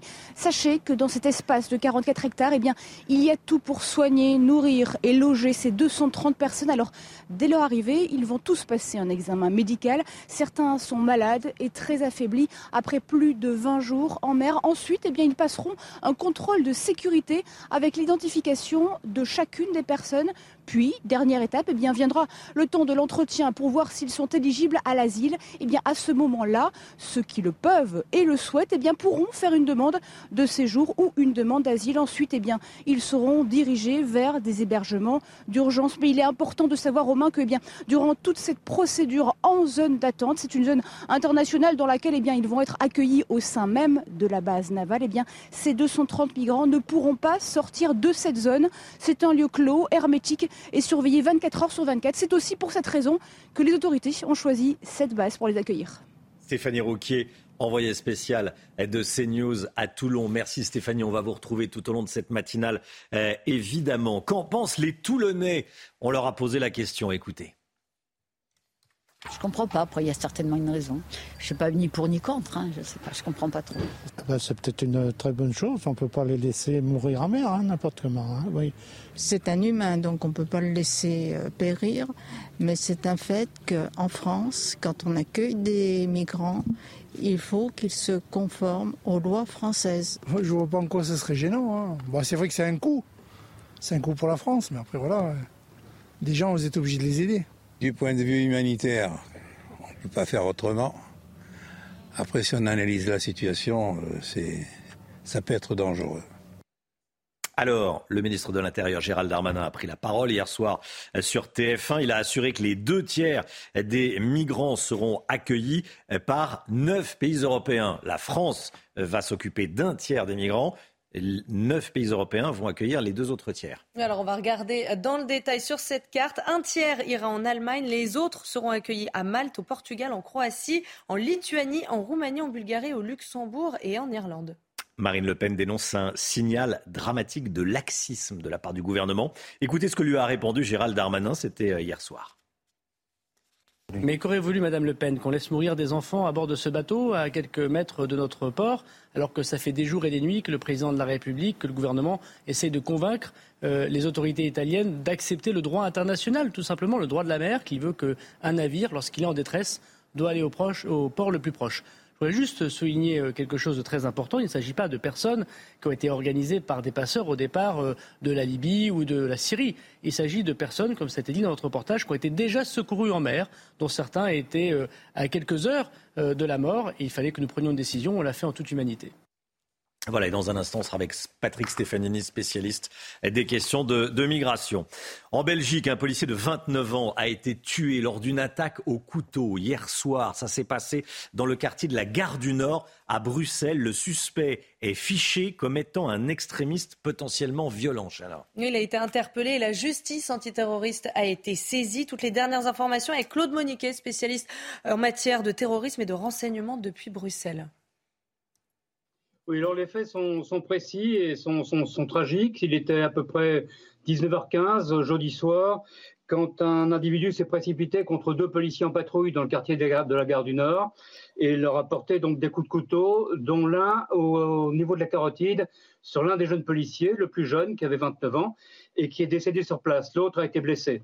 L'auteur des faits a été euh, appréhendé après avoir été blessé par une autre patrouille qui était venue en renfort. Ça, ce sont les faits tels qu'ils se sont produits hier soir. Ce qui est apparu au cours de la soirée et qui est proprement hallucinant, c'est que cette personne, le suspect donc, s'était rendu euh, euh, en fin de matinée ou vers midi dans un commissariat de police, avait fait état du fait qu'il voulait commettre un attentat et qu'il voulait viser la police. Les policiers vérifient ses antécédents, voient qu'il est fiché comme personne dangereuse, préviennent le parquet. Le parquet demande une expertise psychiatrique qui a lieu. Le psychiatre va sans doute trouver que tout est normal, euh, ne, demande pas l'internement du, suspect et le parquet le laisse, le laisse libérer. Et quelques heures plus tard, un jeune homme de 29 ans, effectivement, un jeune policier est tué jeune policier de 29 ans tué. Euh, Claude Moniquet, l'individu était fiché euh, comme extrémiste potentiellement violent. C'est exactement, ce sont exactement les termes, d'après les journaux belges qu'ils ont révélés hier soir, ce sont exactement les termes du, fichage de, cet homme. Euh, il était fiché dans une base, qui est une base de données qui est gérée conjointement par l'ensemble des services de renseignement belges, auxquels les services de police ont accès. Donc, extrémiste potentiellement violent, qui en plus vient dire à la police dans un commissariat qu'il va commettre un attentat et qu'il euh, va viser la police, ça aurait évidemment dû allumer tous les signaux. Euh, les mettre au rouge. C'est ce qui s'est passé en tout cas au niveau de la police, puisque ce qui m'est revenu, c'est que la police, à plusieurs reprises, a demandé, a insisté auprès du magistrat de permanence pour que l'individu soit interné, euh, ne fût-ce que provisoirement, et le magistrat s'y est refusé en estimant que les faits n'étaient pas assez graves et qu'il pouvait toujours être convoqué plus tard en cas de nécessité. Voilà ce que l'on pouvait dire sur ce qui s'est passé hier soir eh, à Bruxelles. On est le 11 novembre, c'est pour ça que je porte un, bleuet eh, à ma veste. Vous l'avez compris, bien sûr. Aujourd'hui, la France commémore la signature de l'armistice, la fin de la guerre 14-18. Toute la journée, dans tout le pays, à commencer euh, par les Champs-Élysées, à Paris, des cérémonies seront organisées pour célébrer le 104e anniversaire de la fin de la Première Guerre mondiale. Regardez ce sondage du Figaro, sondage Odoxa pour le Figaro. 76% des Français se disent patriotes, petit 1. Petit 2, 86% des Français ont une bonne opinion des militaires. Petit 3, 65% considèrent que la France est une grande puissance militaire. Général Clermont, j'imagine que ça vous rassure, ce sondage, les Français semblent aimer leur, euh, leur armée. Les trois quarts se disent patriotes. Qu'est-ce qu'il dit d'autre, ce sondage? Ce n'est pas, pas, une nouveauté, en fait. Euh, si vous regardez les, sondages depuis une quinzaine d'années, c'est tous les mêmes. Les Français sont très attachés à leur armée parce qu'ils trouvent dans leur armée euh, des valeurs et un mode de fonctionnement qui a un peu disparu de la, société. les valeurs, on les connaît, c'est l'autorité, c'est la discipline, c'est le fait que le caporal et le général portent le même uniforme. Il n'y a pas beaucoup de métiers dans lesquels c'est le cas. c'est le service de la France, c'est le rendez-vous dans les opérations, c'est la fierté des uniformes, et tout ça, c'est très important. Mais les Français ne sont pas idiots non plus. Ils ont bien compris qu'il y avait un petit problème entre les capacités de, l'armée euh, dont elle dispose aujourd'hui et la situation internationale. Donc euh, euh, leur inquiétude est également justifiée. Notre armée est magnifique, mais elle manque de, moyens. il faut se poser la question, et c'est la question qui est en train de se poser, sur ses capacités, ses missions pour faire face à un monde qui est devenu beaucoup plus dangereux qu'il n'était il y a 20 ans. et donc c'est l'enjeu principal des armées. Mais cette fierté, je pense qu'aujourd'hui, le 11 novembre, elle sera particulièrement appréciée de la part des militaires, surtout ceux qui sont en opération. Et on sera en direct de la place de l'Étoile, évidemment, à 8h30 avec Florian Tardif. Merci, mon général. 7h08, le sport, on part en mer pour la route du Rhum, bien sûr. Regardez CNews Chronique Sport avec Colissimo Facilité, la solution d'affranchissement en ligne dédiée aux professionnels pour simplifier les envois et suivi de colis. Armel Lecléache, le pauvre, j'allais dire, a, regagné le port de Lorient hier soir. Énorme déception après la casse de son bateau. Hein. Le marin Banque Populaire a vu ses espoirs de victoire s'envoler hier après que la dérive de son voilier ait cassé. Une profonde déception donc pour Armel Lecléache et ses équipes. Et puis un message en, pleine mer pour les téléspectateurs de CNews. Oui, un message de Quentin Vlamin, qui a 30 ans. Il vient de Biscarros et c'est le plus jeune marin à participer à la course dans la catégorie Ocean 50. C'est la première fois qu'il traverse euh, l'Atlantique en solitaire et ça ne l'empêche pas euh, d'être en tête. Et il nous a envoyé une vidéo spécialement pour nous. Écoutez. Sinon, bah, tout va bien à bord d'Arkema, aucun souci. Là, je suis en train de me reposer un petit peu. Euh, voilà, des petites siestes de 20 minutes en surveillant les cargos, le vent, euh, tout ça, on est entre 20 et 22 heures. Donc voilà, au chaud, sous le roof, à l'abri de la pluie et à l'abri de l'eau. C'était CNews Chronique Sport avec Colissimo Facilité, la solution d'affranchissement en ligne dédiée aux professionnels pour simplifier les envois et suivi de colis. C'est News, il est 7h09. Merci d'être avec nous. L'Ocean Viking fait route vers Toulon. Il est plus qu'à quelques kilomètres hein, de, Toulon. C'est une question de, dizaines de, minutes, d'heures au maximum. Patrick Stefanini, spécialiste des questions d'immigration, sera en direct avec nous dans quelques instants. Petite pause publicitaire et on se retrouve juste après. À tout de suite. CNews, il est 7h13. Merci d'être avec nous. Merci d'avoir choisi CNews pour démarrer votre journée du 11 novembre. Vous êtes peut-être, vous restez peut-être chez vous aujourd'hui, probablement même, même si certains travaillent. Allez, on est avec Patrick Stefanini. Bonjour Patrick Stefanini. Merci d'être avec nous. Haut fonctionnaire, spécialiste des questions d'immigration, euh, bien sûr. Merci d'être avec nous. En ce 11 novembre, on va parler de l'Ocean Viking. Euh, le bateau fait route vers Toulon. Il va arriver dans, le port de, Toulon euh, dans, dans la matinée, dans quelques dizaines de minutes, quelques heures au maximum, ce que je disais. Euh, comment analysez-vous ce qu'on est en train de, vivre? La France qui accepte d'accueillir un bateau avec des migrants à bord. Est-ce que vous craignez que cela crée un précédent Vous qui êtes un spécialiste de ces questions, dites-nous. Alors d'abord, je trouve que la, la, décision du gouvernement et l'explication qu'en donne Gérald Darmanin euh, sont cohérentes. Parce qu'après tout, Gérald Darmanin, depuis plusieurs jours, avait appelé l'Italie à laisser ce bateau accoster en Italie. À partir du moment où l'Italie refuse, euh, le gouvernement décide dans un esprit de, de solidarité européenne de l'accueillir. C'est cohérent et je vais insister dans quelques instants sur la nécessité de la solidarité entre pays européens. Ce qui n'est pas cohérent et ce qui inquiète beaucoup nos concitoyens, c'est ce qui s'est passé en amont c'est d'abord le rôle des organisations euh, humanitaires, entre guillemets, euh, qui affrètent des bateaux et qui, euh, échappant totalement au contrôle des gouvernements, ramassent en mer des migrants pour les amener en masse sur les côtes de l'Italie. Alors, elles invoquent le, droit international de la, de la mer. Je rappelle que ce droit il n'a pas été fait euh, à propos des, migrants, il a été fait à propos d'un bateau qui est en détresse, un bateau qui a une avarie moteur, un bateau euh, à bord duquel s'est déclaré un incendie. Euh, voilà pourquoi a été fait le droit international de la mer, mais, mais certainement pas pour cautionner l'attitude de ces organisations humanitaires qui négligent complètement le fait que les États ont la responsabilité d'assurer le hmm. contrôle de leurs frontières. Patrick Stefanini, vous saluez le pragmatisme, si je veux résumer, euh, du ministre de l'Intérieur et, du gouvernement et du président de la République. Mais qu'est-ce qui va se passer si l'Italie refuse tous les bateaux? Mais il faut que l'Italie, vous avez tout à fait raison de poser cette question, il faut que l'Italie fasse son devoir. Le devoir de l'Italie, ça n'est pas d'accueillir ou de refuser d'accueillir les bateaux. Le devoir de l'Italie, c'est d'assurer le contrôle de ses frontières, parce que les frontières de l'Italie, ce sont les frontières maritimes, ce sont les frontières extérieures de l'Union européenne. Et nous vivons, nous avons fait ce choix collectivement il y a maintenant plus de 30 ans, nous vivons dans un espace politique où nous avons choisi de supprimer les frontières intérieures.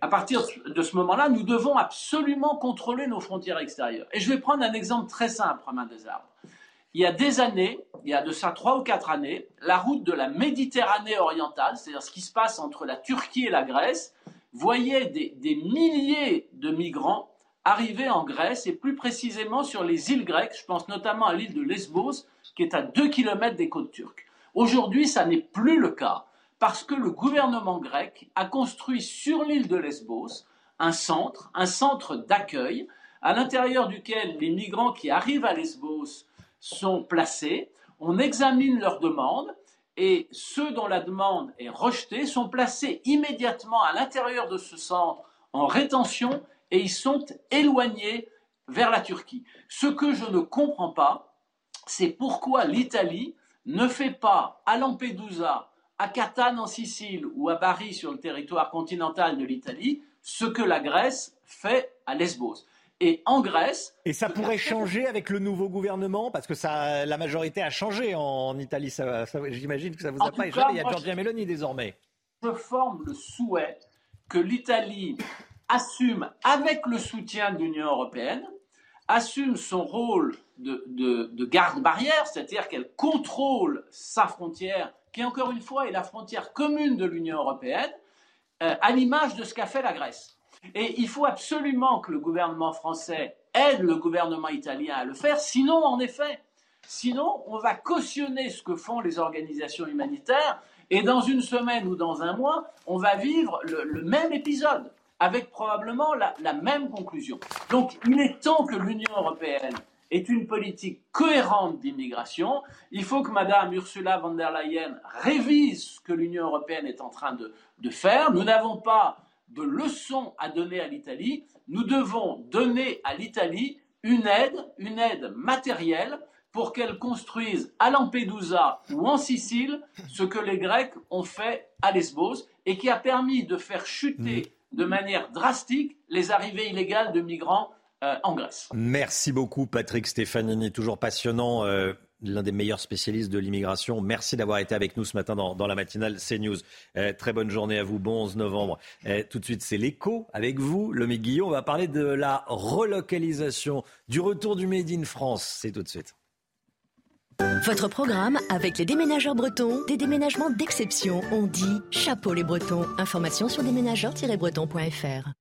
Le salon du Made in France à Paris, le ministère de l'Industrie annonce un grand plan de relocalisation. Alors ça, des ministres de l'Industrie qui en ont annoncé, il y en a, j'allais dire, des, des, des, pelletés. Euh, est-ce que ça va vraiment changer, Lomic? Qu'est-ce qui va vraiment changer? Ce qui va changer, c'est que ça se concentre sur hmm. cinq objets euh, du quotidien. On va le voir, mais la difficulté en, réalité, c'est que le Made in France, tous les Français sont pour, sauf que, eh ben, on continue à acheter euh, massivement des produits importés. Il faut donc réussir à passer des déclarations de bonnes intentions aux actes. Le gouvernement a déjà investi depuis deux ans 850 millions d'euros dans 477 projets. Et vous le disiez, il y a ce plan donc pour euh, euh, relocaliser cinq filières d'objets du quotidien. Quels sont ces objets? Les vélos, les montres, les vêtements, les chaussures et les jouets. Pour les vélos, c'est 12 millions qui sont mis sur la table pour euh, moderniser et euh, automatiser les chaînes de production, notamment de vélos à assistance euh, électrique. Les montres, il n'y a pas qu'en Suisse qu'on en fait. On va donner en France 3 millions pour créer 137 emplois.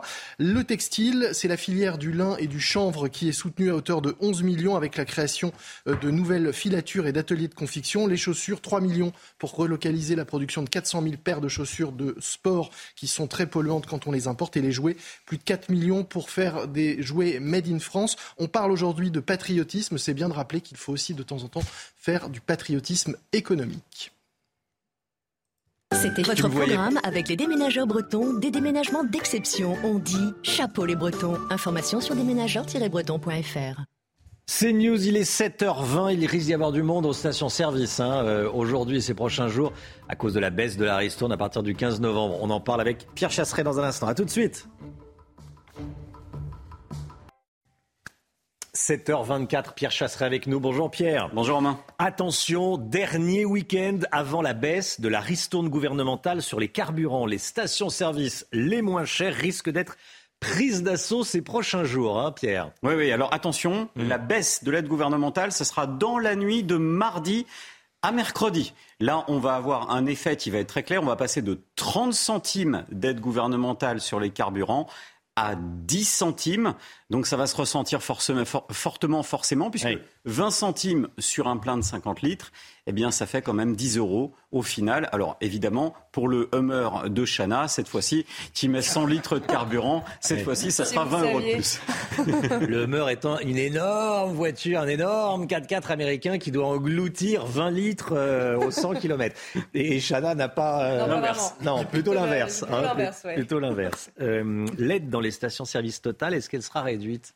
Alors cette fois-ci, c'est pareil. On va, avoir une, on va avoir une légère baisse de l'aide de l'aide de Total. Elle était de 20 centimes, elle va passer à 10 centimes sur le même calendrier que le gouvernement. Vous avez donc jusqu'au mardi 15 novembre pour mardi prochain, hein Ouais, pour pouvoir faire votre votre mmh. plein. Donc forcément, ce week-end, ça va coincer. Est-ce qu'on peut craindre des pénuries? Alors des pénuries, Peut-être pas, on peut peut-être pas, on va peut-être pas aller jusqu'au mot de pénurie. En tout cas, les stations les moins chères vont être prises d'assaut, c'est une évidence. Moi, ce que je vous conseille vraiment, hein, à tous ceux qui êtes là, fidèles à la matinale de CNews, eh bien, c'est d'aller faire votre plein pendant le week-end, le plus tôt possible. N'attendez pas dimanche soir. On ne sait jamais. On ne lit pas dans le mar de café hmm. ni dans les bouchons de réservoir d'essence. Mais je peux vous dire que forcément, ça va être extrêmement tendu pour lundi et mardi prochain. Faisons notre plein un peu en avance.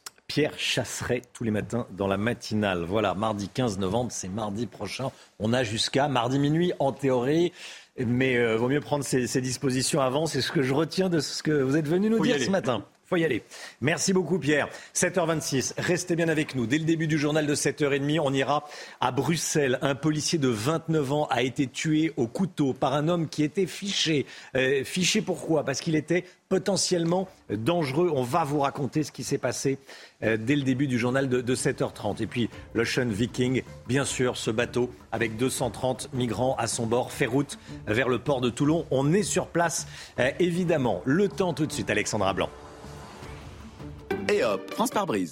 En cas de bris de glace, du coup, vous êtes à l'heure pour la météo avec France par brise et son intervention rapide.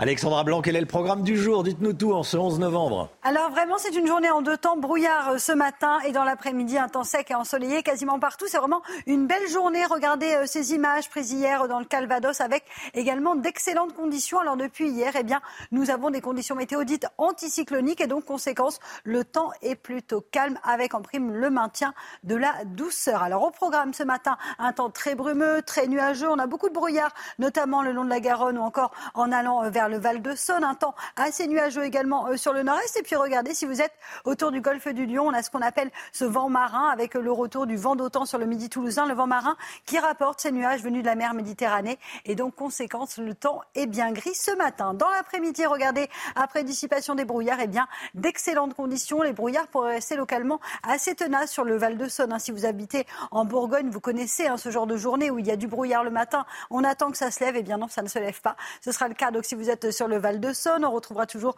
ce vent d'autant euh, sur le midi toulousain et puis un temps légèrement laiteux, légèrement voilé entre la Loire-Atlantique et les Ardennes. Les températures ce matin, couvrez-vous notamment en Bourgogne, de petits degrés ce matin, de petits degrés également à Clermont-Ferrand ou encore 5 degrés euh, pour le Bordelais. Et puis dans l'après-midi, les températures remontent dans le sud-ouest. C'est très très doux, 21 degrés à Biarritz ou encore euh, du côté de Toulouse, 22 degrés à Marseille, 23 degrés en Corse. Et puis sur les régions du nord, les températures baissent un peu mais restent très douces. 15 degrés à Rennes ou encore 13 degrés à Paris, la minimale de 9 degrés euh, pour Dijon. La suite du programme d'excellentes conditions, notamment euh, pour les journées de samedi et de dimanche. On retrouvera un temps assez brumeux le matin, mais dans l'après-midi, du grand beau temps, excepté sur le nord-est, notamment euh, samedi après-midi. Hein, si vous êtes entre les Alpes du Nord, la Bourgogne ou encore les Vosges et le Jura, on ne verra pas le soleil. Et puis dimanche, belle journée, quelques entrées maritimes autour du golfe du Lion avant une dégradation prévue à partir de lundi. Arrivée d'une nouvelle perturbation. Côté température, eh bien, vous le voyez, c'est un week-end du 11 novembre placé sous le signe de la douceur. Et hop, France par brise. Malgré votre bris de glace, du coup, vous étiez à l'heure pour la météo avec France par brise et son intervention rapide. C'est News, il est bientôt 7h30. Bienvenue à tous. Bon 11 novembre. Merci d'être avec nous à la une ce matin. Ce qui s'est passé à Bruxelles hier soir. On vous le raconte, un policier de 29 ans a été tué par un individu dangereux en plein Bruxelles. Le meurtrier était fiché. Il s'était montré menaçant quelques heures plus tôt seulement. Claude Moniquet à Bruxelles pour CNews. Gérald Darmanin justifie par un devoir d'humanité sa décision d'accueillir l'Ocean Victim, Viking, décision prise avec l'aval d'Emmanuel Macron bien sûr. Vous allez entendre le ministre de l'Intérieur. L'opposition de droite craint que l'accueil de l'Ocean Viking crée un précédent. On va être en direct dans un instant. Beaucoup de réactions politiques. On sera en direct dans un instant avec Yael Ménache, députée Rassemblement national de la Somme. Bonjour Madame la députée et à tout de suite. On est le 11 novembre, la France commémore la signature de l'armistice de la guerre 14-18. Cette année, en pleine guerre en Ukraine, c'est une commémoration particulière. On est avec le général Clermont, à tout de suite, mon général. Et puis la route du Rhum, c'est fini pour Armel Lecléache. Son voilier s'est cassé. On vous raconte ça dans le journal et puis on vous montre eh, les images de son retour à Lorient hier soir. En Belgique, un policier de 29 ans a été tué dans une attaque au couteau. Ça s'est donc passé hier soir dans la gare du Nord, dans le quartier de la gare du Nord, plus précisément encore à Bruxelles. Le suspect est fiché comme étant un extrémiste potentiellement violent. Oui, il a été interpellé. La justice antiterroriste a été saisie. Le récit est signé Geoffrey Defebvre. 29 ans. C'est l'âge du policier belge poignardé par un individu hier soir près de la gare du Nord à Bruxelles. Il est un peu plus de 19 heures quand un homme s'avance vers deux policiers en patrouille et les attaque. Des renforts sont appelés, mais l'assaillant a le temps de porter des coups de couteau au cou du premier agent et de blesser le second au bas-ventre. L'individu est ensuite neutralisé, blessé par les forces de l'ordre belge. Les deux policiers et l'agresseur sont transportés à l'hôpital où l'un des agents succombe à ses blessures. Plus tôt dans la journée, le suspect se serait présenté à un commissariat déclarant vouloir commettre un attentat et s'attaquer à des policiers. Sous la supervision d'un magistrat, un examen psychiatrique est réalisé et l'individu est relâché sans mise en garde à vue ou placement en observation psychiatrique. Le suspect était fiché comme extrémiste potentiellement violent. Le parquet fédéral belge a ouvert une enquête pour suspicion de motifs terroristes. Arrivée imminente de l'Ocean Viking au port de Toulon. Le navire doit faire son entrée euh, à l'Arsenal et dans, la rade aux alentours de 8 heures, dans une demi-heure. Hein. Euh, la décision du gouvernement français a été prise euh, ces dernières heures. Voilà où il va arriver. beaucoup se posent la question, après l'accueil de ces 231 migrants en France, que vont-ils devenir? Hier soir, Gérald Darmanin a assuré que les deux tiers d'entre eux seront accueillis par neuf pays européens. Toutes les explications avec Sophia Dolé. Tous les passagers seront d'abord placés dans une zone d'attente, considérée comme une zone internationale. Elle permettra de procéder au contrôle sans toutefois autoriser l'entrée sur le territoire français. Hier soir, Gérald Darmanin a assuré que toutes les mesures administratives et sanitaires seraient prises. D'abord un examen médical, puis un examen avec la DGSI pour voir s'il n'y a évidemment pas de personnes dangereuses parmi ces personnes, puis ensuite un entretien pour savoir s'ils sont éligibles à l'asile. Des demandes d'asile qui seront examinées en 48 heures par l'OFPRA, l'Office français de protection des réfugiés et apatrides. Il ne s'agit pas de personnes qui ont été organisées par des passeurs au départ euh, de la Libye ou de la Syrie. Il s'agit de personnes, comme été dit dans notre reportage, qui ont été déjà secourues en mer, dont certains étaient euh, à quelques heures euh, de la mort. il fallait que nous prenions une décision. On l'a fait en toute humanité. Mais pour les migrants qui ne seraient pas éligibles, Gérald Darmanin assure qu'ils seront directement éloignés de la zone d'attente vers leur pays d'origine. La France pourra également compter sur le soutien inédit de ses partenaires européens. Neuf pays, dont l'Allemagne, la Croatie ou encore le Portugal, ont accepté de reprendre deux tiers des migrants présents à bord du navire. Une solidarité européenne à laquelle l'Italie n'a pas souhaité participer. Et on est en direct avec Yael Ménage, députée RN de la Somme. Bonjour Madame la députée. Merci d'être avec nous.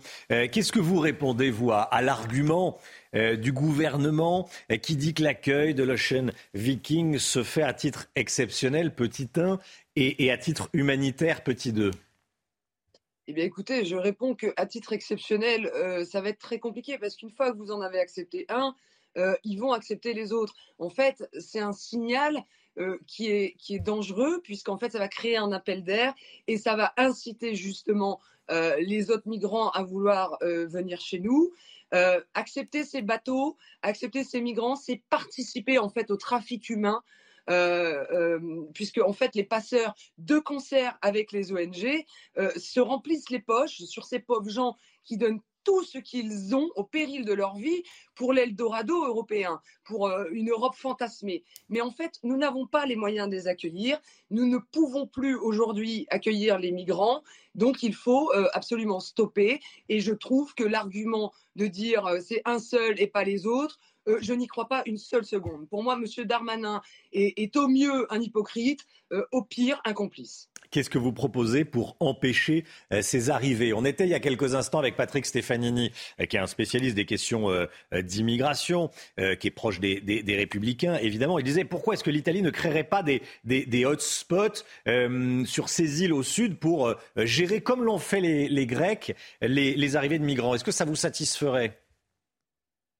Écoutez, je pense qu'il faut avoir une politique dissuasive d'immigration. Il faut reprendre le contrôle de nos, frontières. Il faut absolument, euh, euh, comme le fait très bien l'Australie d'ailleurs, faire comprendre que venir chez nous, euh, ce n'est pas possible. Et à ce moment-là, on va réduire l'entrée sur notre territoire des migrants. Donc évidemment, il faut mettre les moyens sanitaires et humanitaires pour ces gens qui sont en mer. Il faut les secourir, mais il faut absolument les renvoyer dans leur port d'origine. Vous comprenez l'Italie qui durcit sa position? Eh bien, évidemment que je les comprends. Et euh, d'ailleurs, elle a été élue euh, pour cette raison-là. Et je, comprends parfaitement euh, que les Italiens n'aient plus envie qu'on accueille des migrants chez eux. Tout, tout d'ailleurs comme les, comme les Français. 78% des Français aujourd'hui ne veulent plus d'immigration en France. Yael Ménache, députée Rassemblement national de la Somme. Merci Madame la députée d'avoir été en direct avec nous ce matin dans, la matinale CNews. Bonne journée à vous. À bientôt. Euh, cette information que je voulais vous donner, record historique de la bourse américaine hier soir. Regardez, après le, les derniers chiffres de l'inflation. L'inflation qui ralentit, c'est une bonne nouvelle aux États-Unis. Le Nasdaq s'est envolé de plus de 7%, plus de 5% pour le Standard Poor's 500, plus de 3%, près de 4% pour le Dow Jones. Voilà. Cette image incroyable et émouvante qui nous vient des États-Unis, dans le Missouri. Un agent de police sauve un petit bébé d'un mois qui ne respirait plus. Oui, grâce à la caméra piéton de l'agent, on voit toute la scène et on le voit notamment lui faire un massage cardiaque. C'est incroyable. Avant de vous montrer l'image, je voulais vous rassurer, le bébé va bien. Regardez. She's, I can feel her. Turn her up and hit the back. Turn, turn her down. Come on, sweetie. Come on. I can hear her. a little harder. Come on. I could. I could. She's breathing now. She is breathing. Hold her over and let's see if there's an obstruction in her mouth. Come on. Hey, let me see. Come on. Open that mouth. Come on. Come on. Turn her over her side a little bit. Come on. There you go. There we go. There you go. C'est fou, ça me rappelle la, la chanson de, de Jean-Jacques Goldman. Et après, voilà, qu'est-ce qu'on fait? Il avait écrit cette chanson. Euh, en, voyant une, une, bonne sœur en Afrique qui avait sauvé un, petit comme ça en pleine nuit, disait, et après, qu'est-ce qu'on fait quand on a sauvé un enfant? Bah, Ce policier, il a sauvé un gamin. Voilà, c'est beau, hein? C'est émouvant, moi ça m'émeut. Euh, la route du Rhum et la casse d'Armel Lecléache. Armel Lecléache qui a regagné le port de Lorient hier soir. Mais le marin Banque Populaire a vu ses espoirs de victoire s'envoler hier après que la dérive de son voilier a cassé. Une profonde déception donc pour lui et toute son équipe. On est le 11 novembre, 7h37, merci d'être avec nous. 11 novembre, je porte un bleuet. le bleuet, c'est euh, en hommage aux, poilus, voilà. On va parler de la guerre dans un instant et des commémorations euh, du 11 novembre avec vous, le général, Clermont, mon général. Vous, allez, euh, vous êtes avec nous ce matin. On va parler de la guerre en Ukraine. un 11 novembre particulier, armistice commémoré en pleine guerre en Ukraine. Restez bien avec nous, à tout de suite. Il est 8h20, merci d'être avec nous. Dans une heure, on sera en direct des Champs-Élysées. Commémoration du 11 euh, novembre. Aujourd'hui, on commémore la fin de la guerre 14-18. Avec la guerre en Ukraine et la situation internationale, Général Clermont, ce 11 novembre est particulier. En quoi l'est-il? Dites-nous et effectivement particulier dans le contexte de la guerre en Ukraine, puisque les images euh, à la télévision, euh, sur les réseaux sociaux ne parlent plus que de la guerre en Ukraine. On voit des dévastations qui se produisent euh, à quelques centaines de kilomètres de nos frontières, aux portes de l'Europe. Donc ça, je pense que les Français ont compris que le monde était devenu un peu inquiétant et qu'il fallait qu'on s'occupe bien de notre outil de défense. Et le 11 novembre, c'est pas simplement l'armistice de, de 1918, c'est également, depuis 2012, le moment où on va célébrer tous les morts au combat, en opération, quelle que soit la guerre euh, et quel que soit le type d'opération, y compris par exemple les morts qu'on a en opération extérieure, euh, ce qu'on continue à voir, puisqu'on a aujourd'hui à peu près 10 000 soldats engagés en opération extérieure. Donc effectivement, c'est un moment important euh, et c'est également un moment important pour faire passer des messages importants sur la façon dont la France doit se préparer à rentrer dans ce nouveau monde en oubliant point très, en terminant par un point important qui est le point de la paix dans, les cérémonies du 11 novembre, on doit rappeler qu'on doit œuvrer pour la paix, hein, la paix en particulier entre la France et l'Allemagne, c'était le but du 11 novembre, mais également la paix dans le monde, et ça c'est un message essentiel. La guerre n'est jamais la solution à nos problèmes, euh, donc il faut toujours trouver des solutions, des, solutions de paix. Général Clermont avec nous, merci mon général, restez bien avec nous en ce 11 novembre. Le point info tout de suite. L'Ocean Viking est en route direction le port de Toulon. Le navire doit arriver ce matin aux alentours de 8 heures après la décision du gouvernement français de l'accueillir. 231 migrants sont à son bord. Un tiers pourra recevoir l'asile en France. Un autre tiers sera accueilli par l'Allemagne. Quant aux autres, ils seront accueillis par huit autres pays européens. Un policier tué en Belgique. Il avait 29 ans. Il patrouillait avec un collègue quand un individu les a attaqués au couteau. Ça s'est passé hier soir dans le quartier de la Gare du Nord à Bruxelles. Le suspect est fiché comme étant un extrémiste potentiellement violent et il avait exprimé un peu plus tôt sa volonté de commettre un attentat contre la police. Il a été interpellé et la justice antiterroriste a été saisie. Aujourd'hui, on est le 11 novembre. La France commémore la signature de l'armistice de la guerre 14-18. Et à cette occasion, un sondage Odoxa pour le Figaro révèle que 8 Français sur 10 se disent patriotes. 86% ont une bonne opinion des militaires et 65% considèrent que la France est une grande puissance militaire. Avec les déménageurs bretons, des déménagements d'exception. On dit chapeau les bretons. Information sur déménageurs-bretons.fr. 8h moins le quart, l'édito écho Agnès Verdier-Molinier. Bonjour Agnès. Bonjour Romain. Nous venons, euh, nous venons de vivre hein, hier une, une, journée noire à cause euh, des grèves, notamment en Ile-de-France. Heureusement, elle a été moins suivie dans le reste euh, du pays. Euh, une ligne de métro sur deux fermée euh, dans, en région parisienne. Pourtant, les agents de la RATP, et c'est pour ça que vous venez ce matin, Agnès, vous nous dites que les agents de la RATP qui ont fait grève ne sont vraiment pas mal payés. Hein. Bah non, Romain, euh, clairement, hein, quand on regarde euh, les chiffres, d'abord, euh, les augmentations cette année.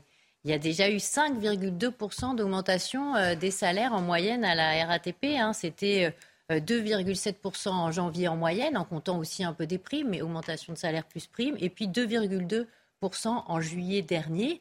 Euh, donc, on ne peut pas dire qu'il n'y a pas eu déjà des augmentations. Donc, euh, quand on est bloqué dans le métro, qu'on n'a pas de métro, euh, on peut se dire bah, peut-être qu'ils n'ont pas eu d'augmentation. Ben, si, il y, en- a déjà eu. Et puis, d'ailleurs, quand on regarde les chiffres de la RATP, c'est assez incroyable. Entre 2012 et 2021, il y a eu quasiment 24% d'augmentation des salaires, alors que l'inflation en face, dans ces années-là, elle était de 7,8%.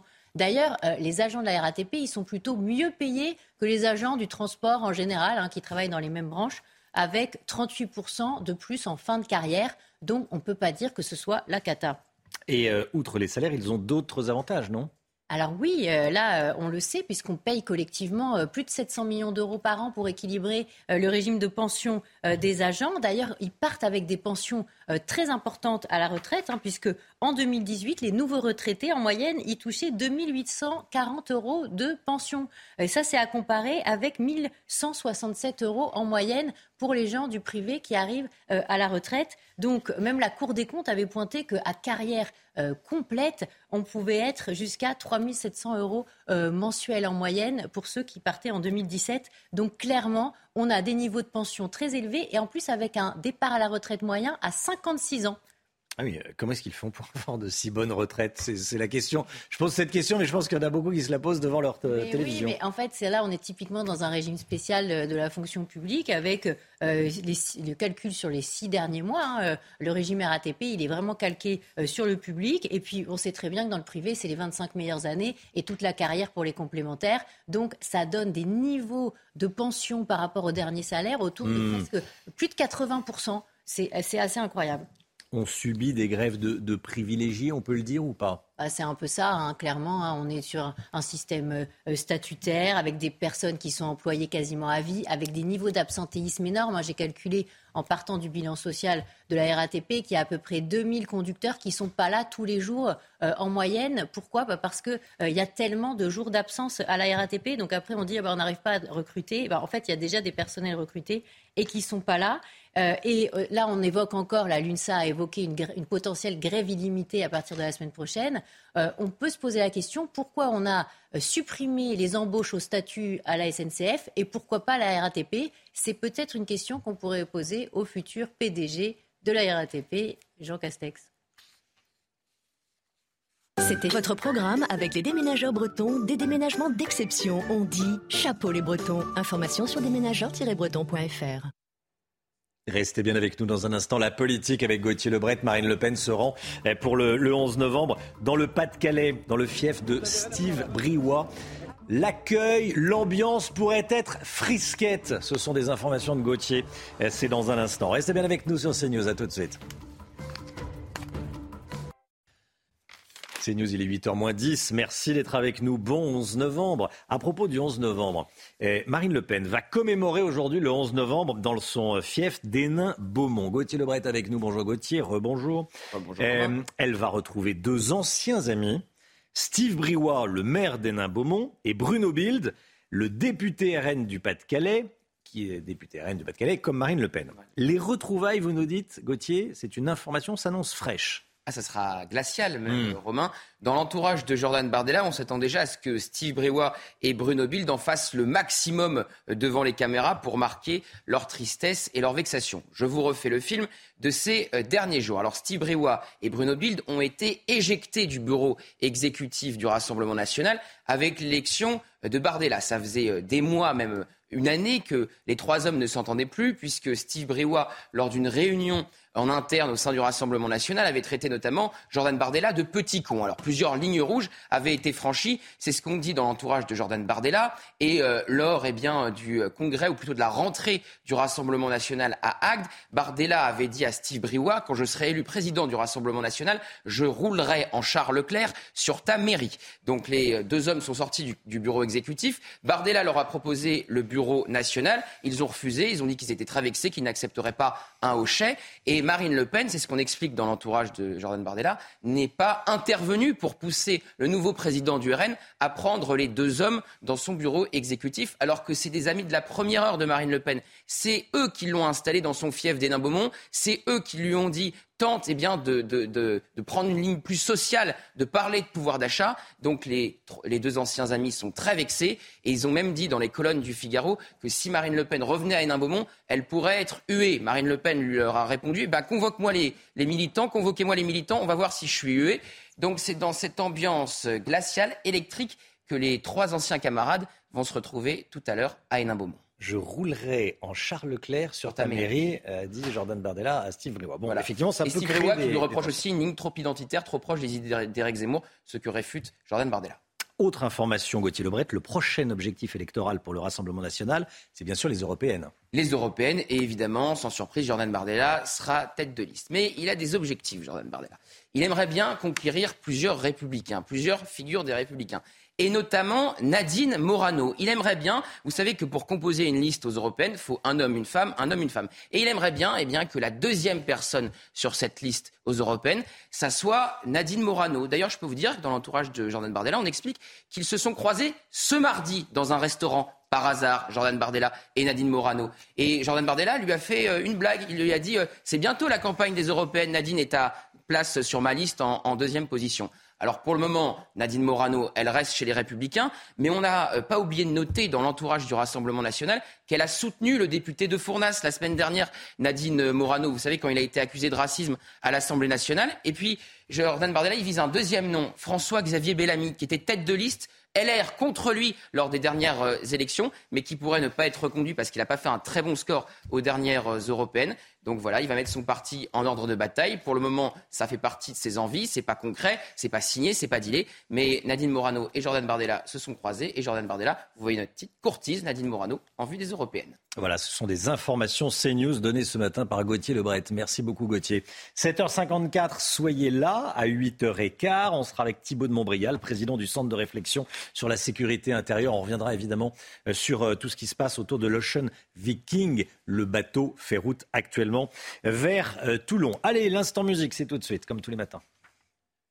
Votre programme vous est présenté par IG Conseil. Les économies d'énergie sont l'affaire de tous. Votre projet chauffage-isolation, notre mission. Kenji Girac sort un nouvel album. Aujourd'hui, c'est l'occasion d'écouter euh, son nouveau titre, son dernier titre, Eva, une balade qui est le premier extrait de ce nouvel album, dédié à sa fille. Pas rien. Fait de moi un Votre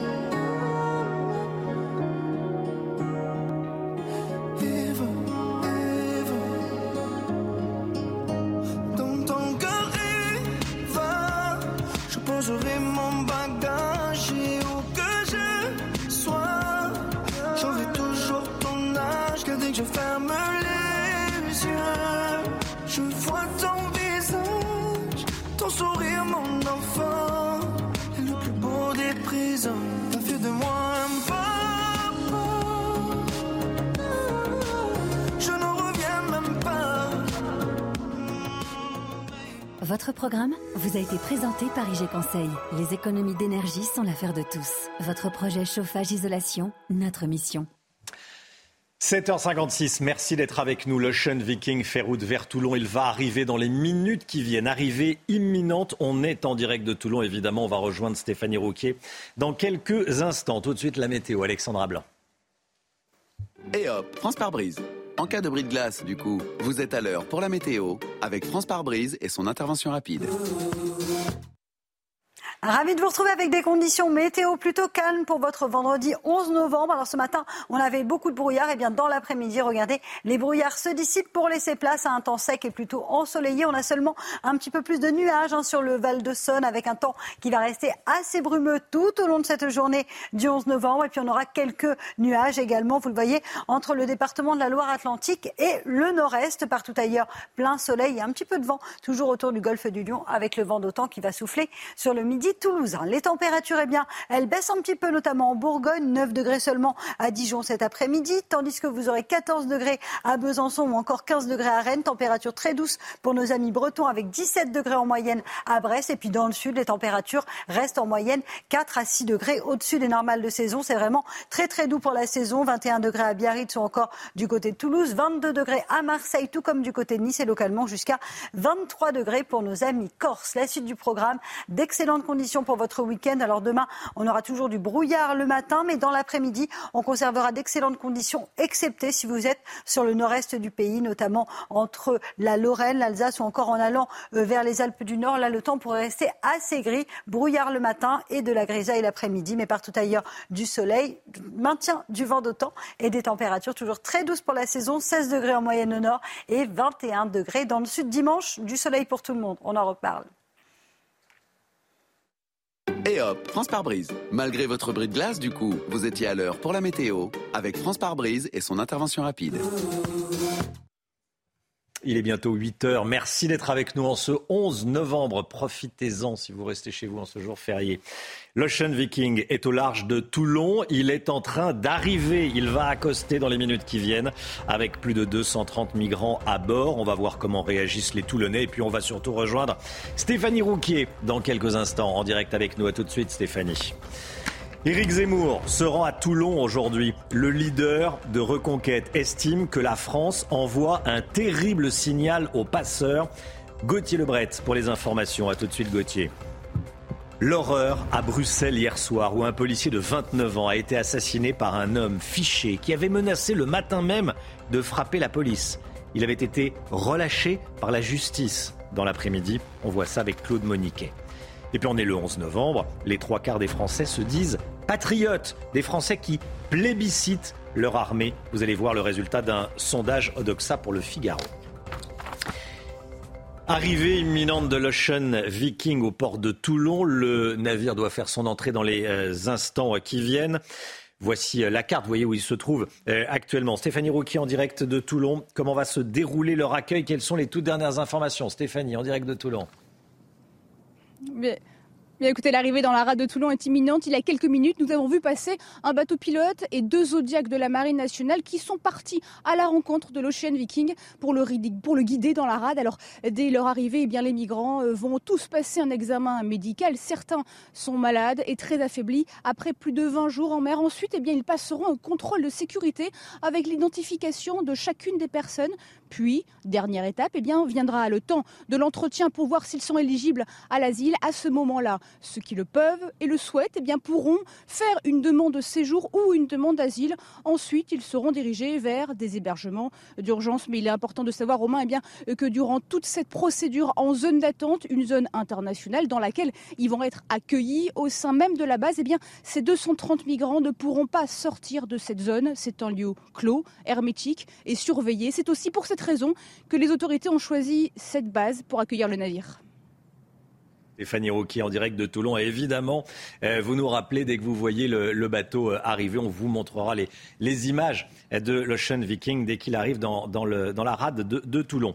Euh, l'arrivée de l'Ocean Viking qui provoque beaucoup de réactions, Chana. Oui, notamment du côté des Toulonnais. Est-ce qu'ils comprennent la décision du gouvernement d'accueillir les migrants de l'Ocean Viking? Eh bien, écoutez, on leur a posé la question. Je comprends pas. Après, il y a certainement une raison. Je ne suis pas ni pour ni contre. Hein. Je sais pas. Je comprends pas trop. Ah bah, c'est peut-être une très bonne chose. On peut pas les laisser mourir à mer, hein, n'importe comment. Hein. Oui. C'est un humain, donc on peut pas le laisser euh, périr.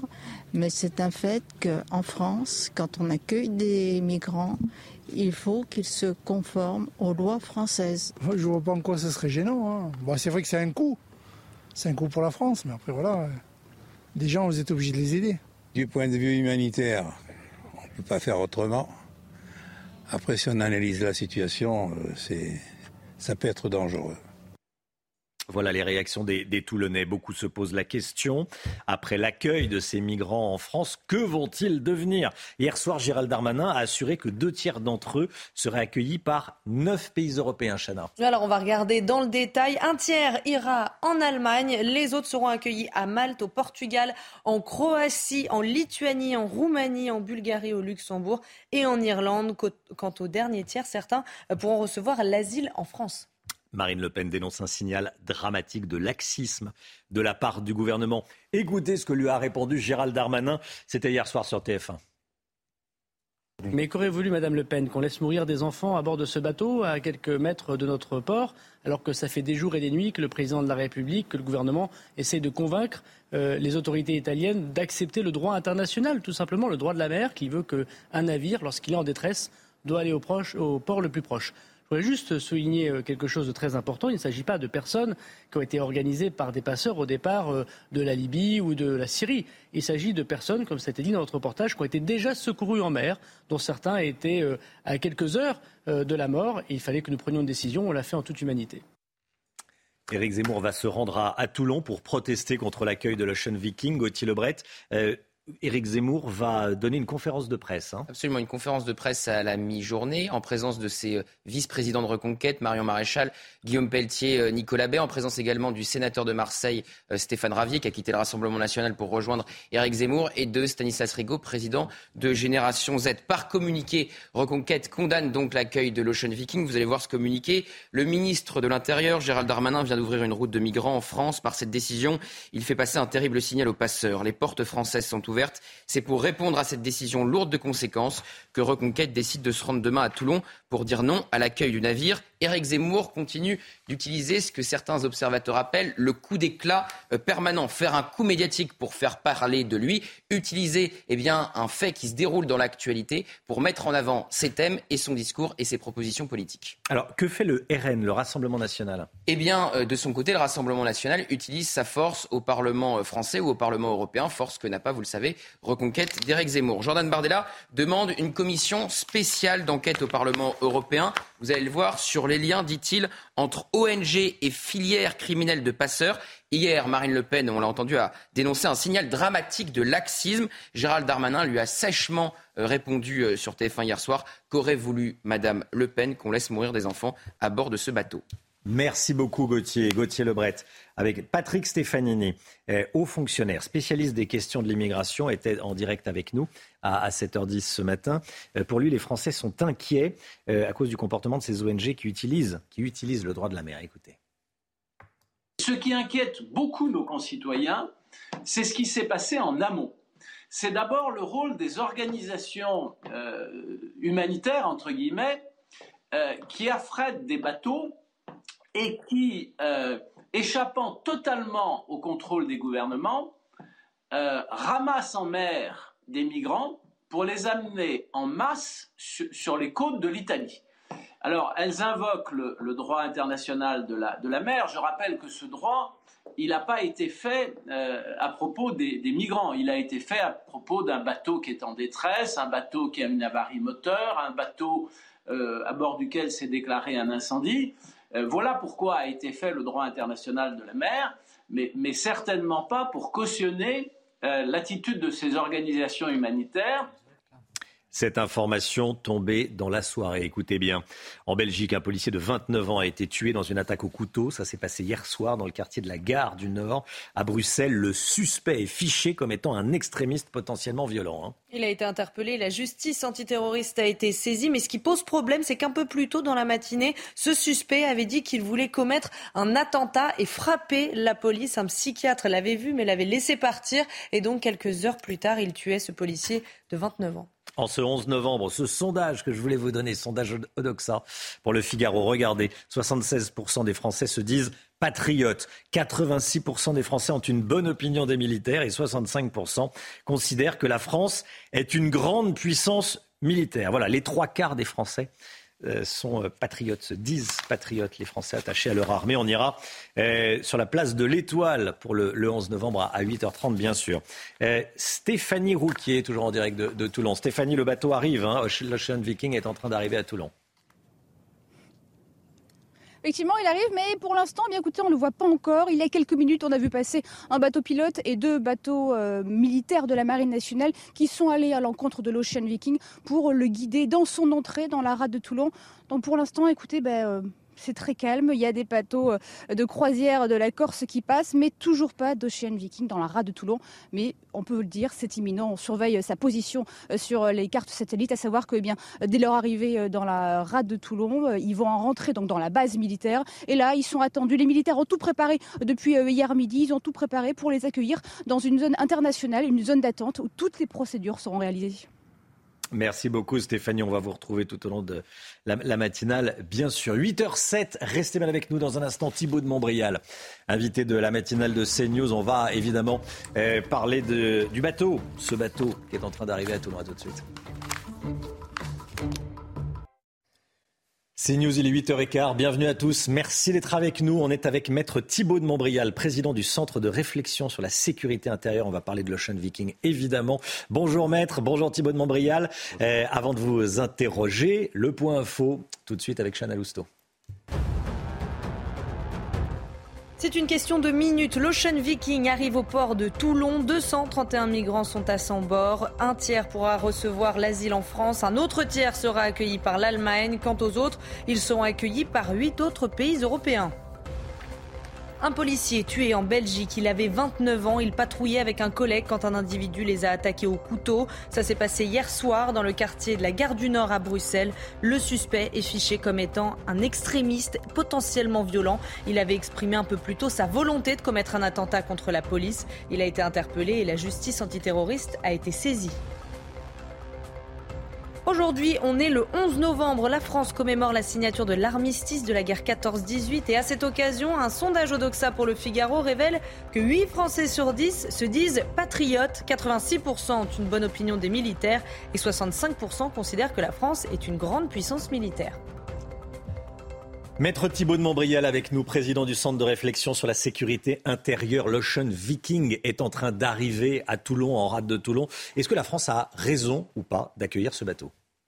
Eh, Figurez-vous que c'est une question qui est, compliquée.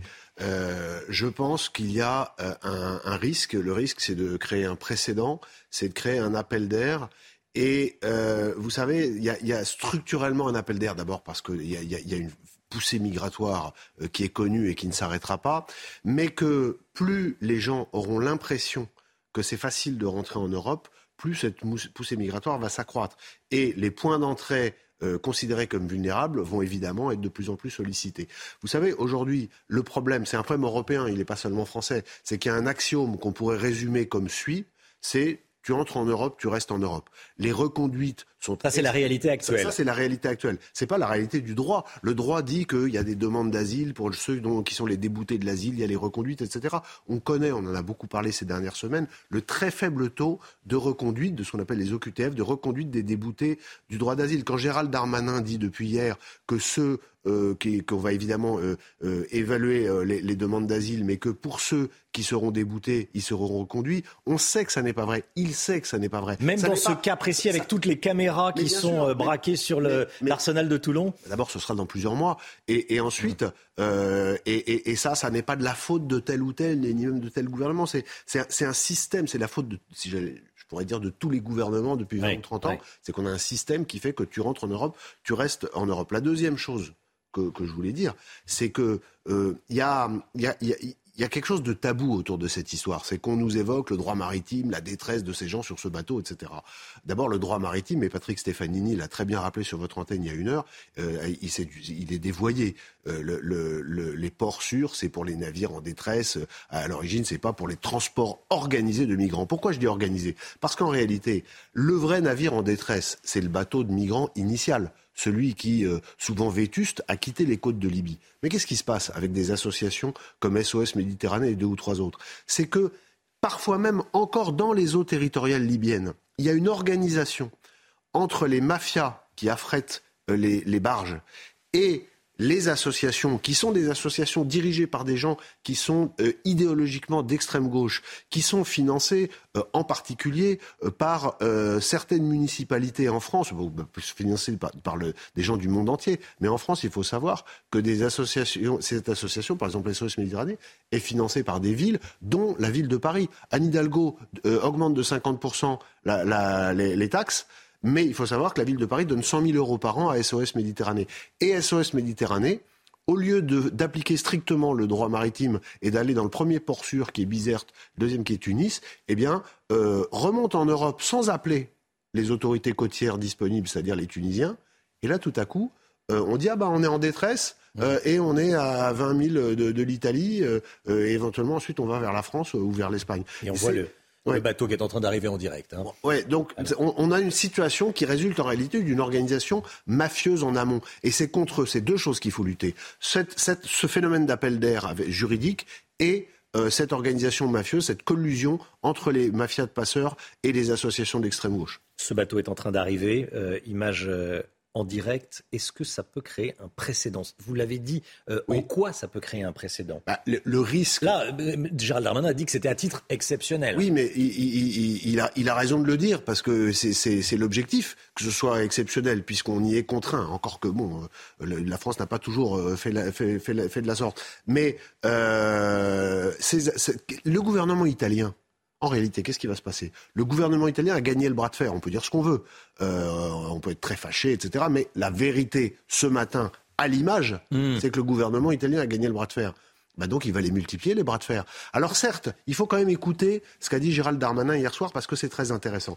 Euh, il, il a d'abord, il, il, il, va y avoir des représailles avec l'Italie et dans le cadre des, des, des, équilibres entre les répartitions de migrants en Europe, la France qui devait entre guillemets 3500 migrants à l'Italie, euh, qui devait accueillir 3500 migrants, a, a, dit, euh, a dit qu'elle ne les accueillerait pas.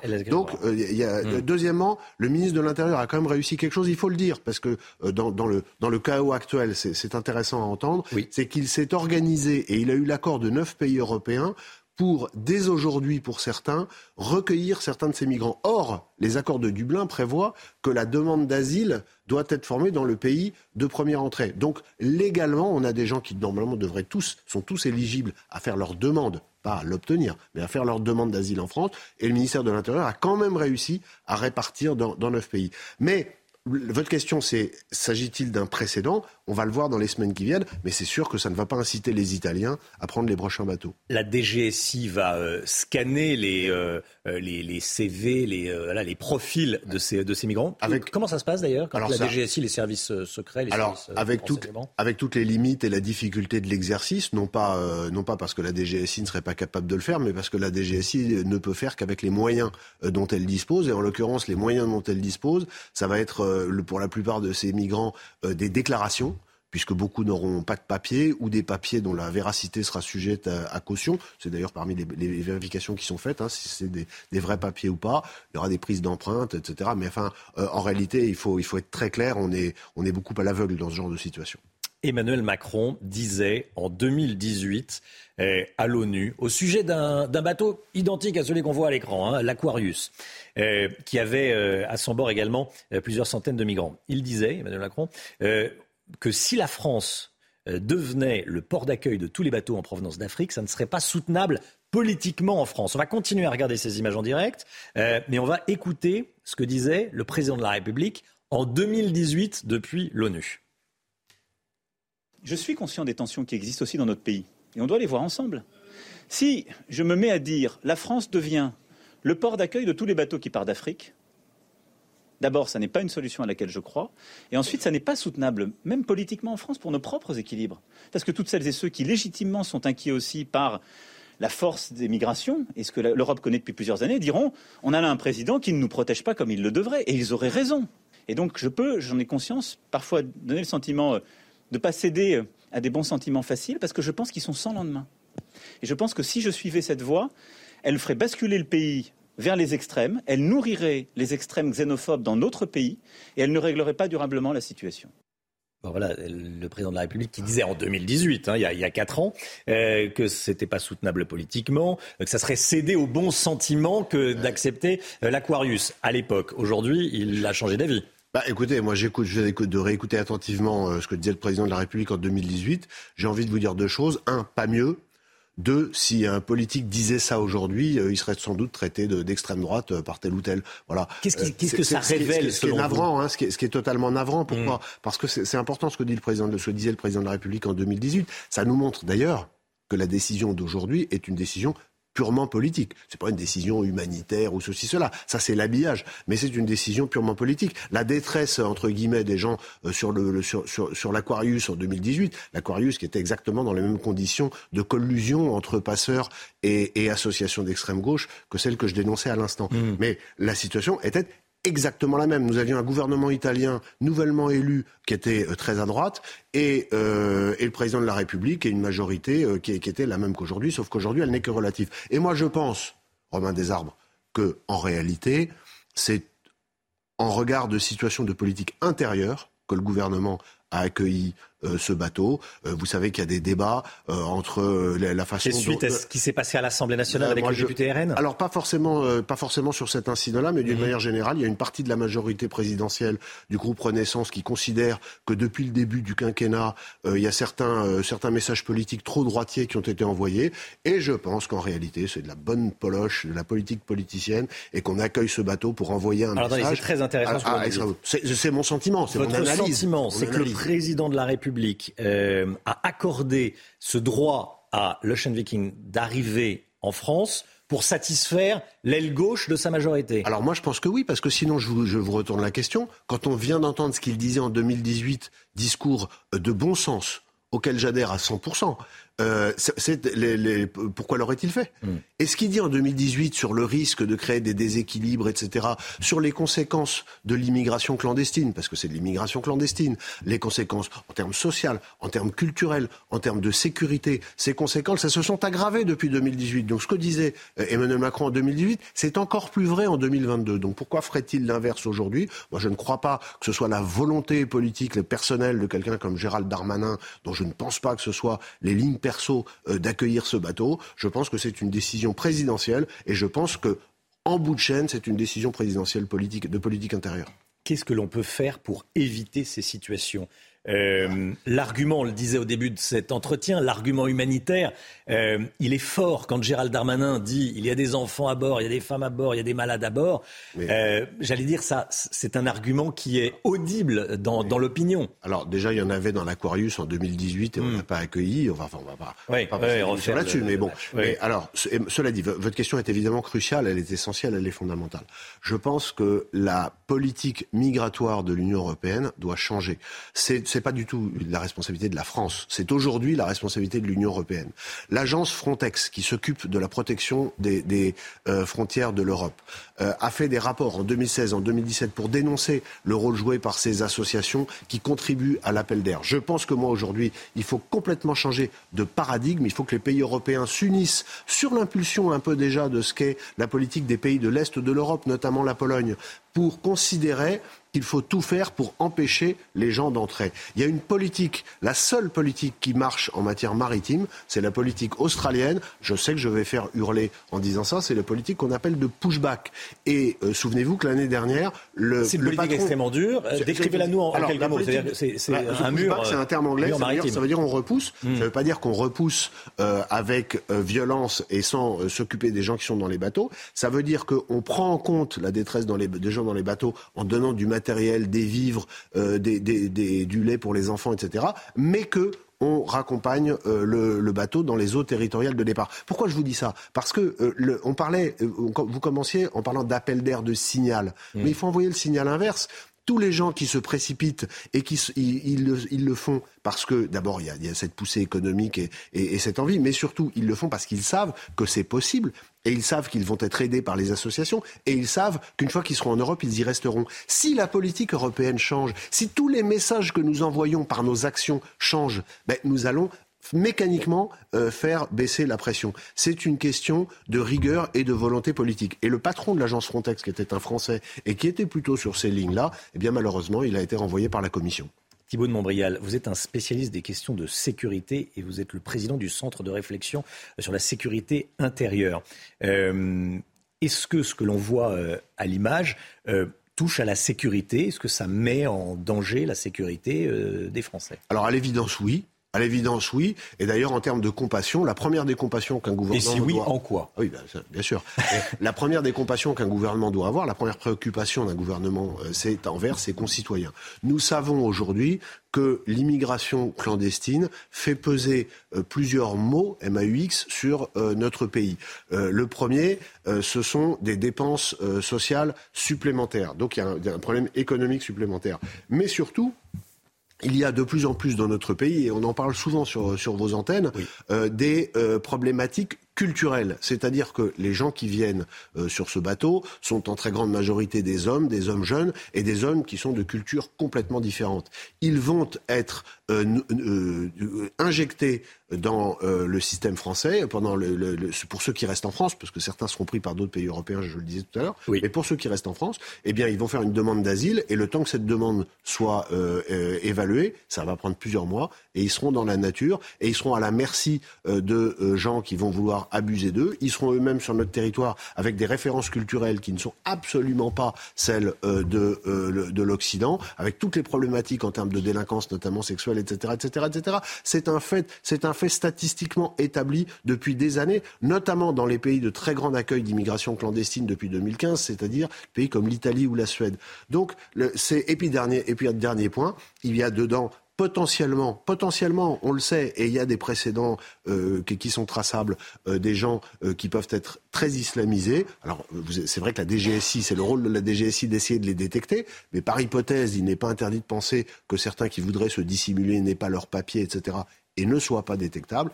Et donc, tout ça fait que nous avons à chaque fois des facteurs de risque, et en tout cas, d'alimentation d'un déséquilibre qui est déjà, malheureusement, depuis un moment, mortifère pour notre pays.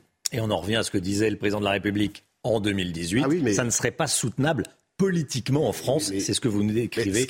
Ce qui est, à l'instant. Ce qui est terrible, c'est que l'extrait que vous venez de montrer de, du discours d'Emmanuel Macron en 2018, euh, eh bien, euh, il a 100% raison. Et malheureusement, il ne l'applique pas aujourd'hui. Le gouvernement prépare un, un, débat et un projet de loi sur, sur l'immigration. Quelle, quelle direction ça doit prendre? Le débat et, et, surtout le projet de loi bah, On va avoir, euh, on, a déjà, d'après les premiers éléments donnés par euh, les deux ministres la semaine dernière, euh, on est dans le et en même temps. Vous savez, moi je dis régulièrement qu'en matière régalienne, c'est le domaine où on ne peut pas faire du, et en même temps.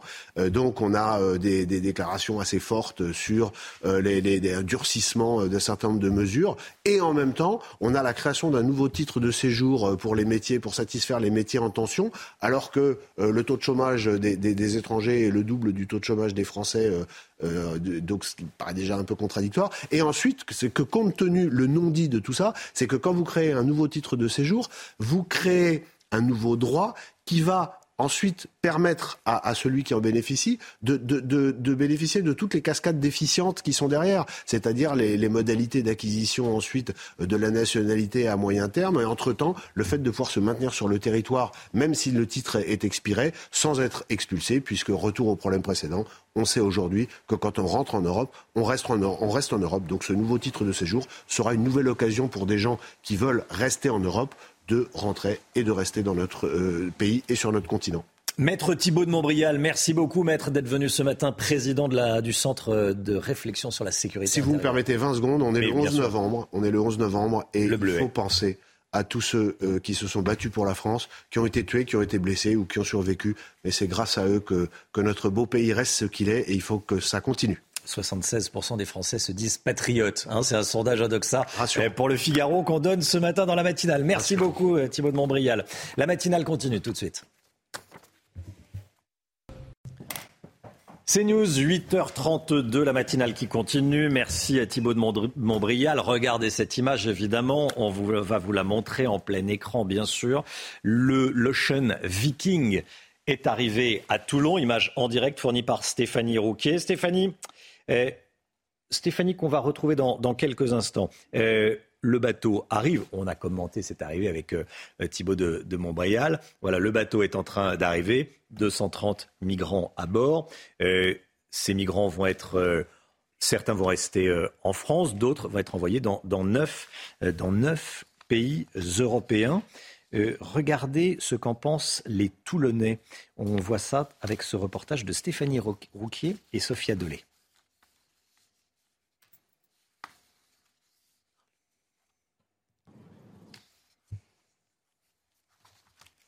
pense qu'en même temps, il faut bien faire quelque chose de ces pauvres gens. Donc, on ne peut pas les laisser simplement à la dérive.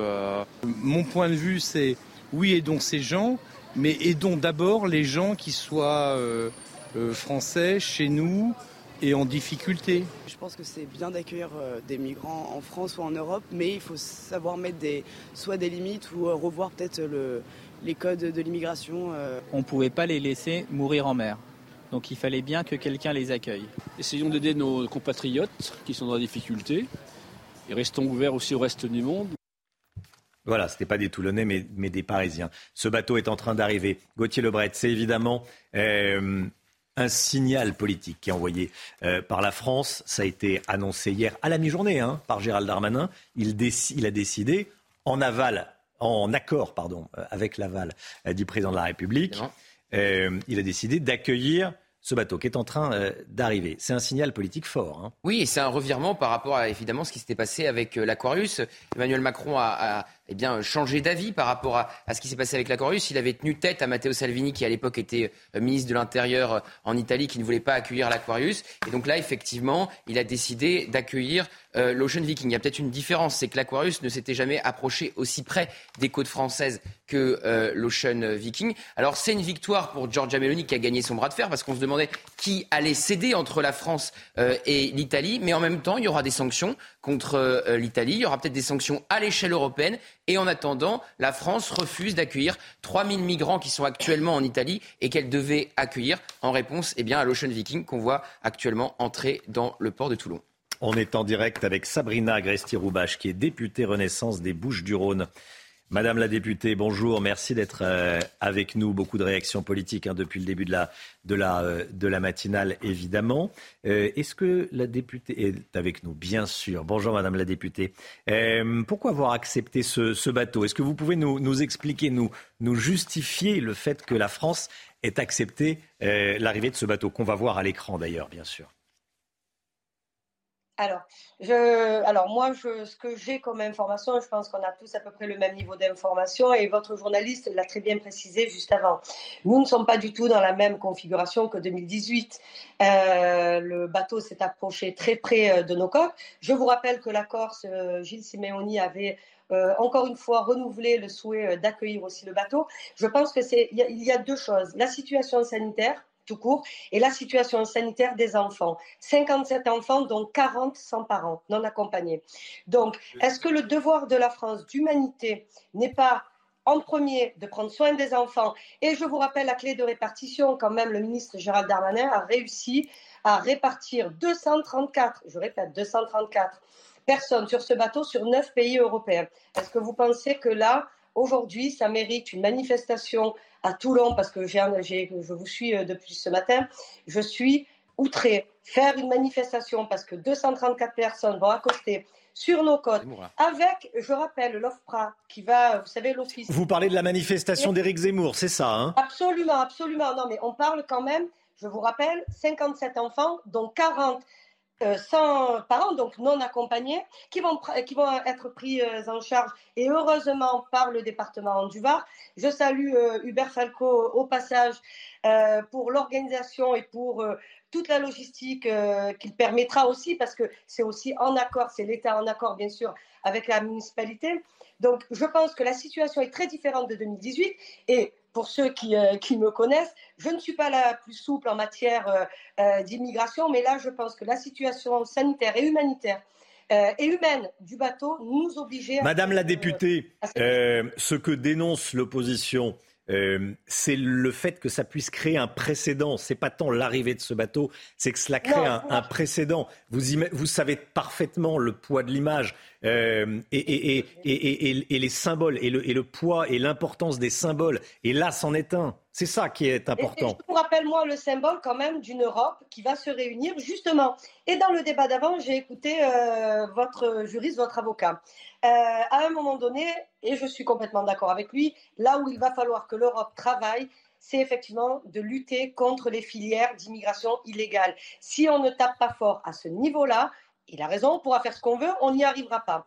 En revanche, est-ce que maintenant le débat sur 230 quatre personnes, je vous le répète. Le poids de l'image, vous savez, vous veniez de dire 76% des Français se disent patriotes. Pour moi, c'est une très bonne nouvelle. Ça va un peu égayer ma journée aujourd'hui, euh, dans cette semaine où les mauvaises nouvelles s'accumulent, où on passe euh, pas forcément de très bons moments, les drames se succèdent. 76% des Français patriotes, ça me rassure.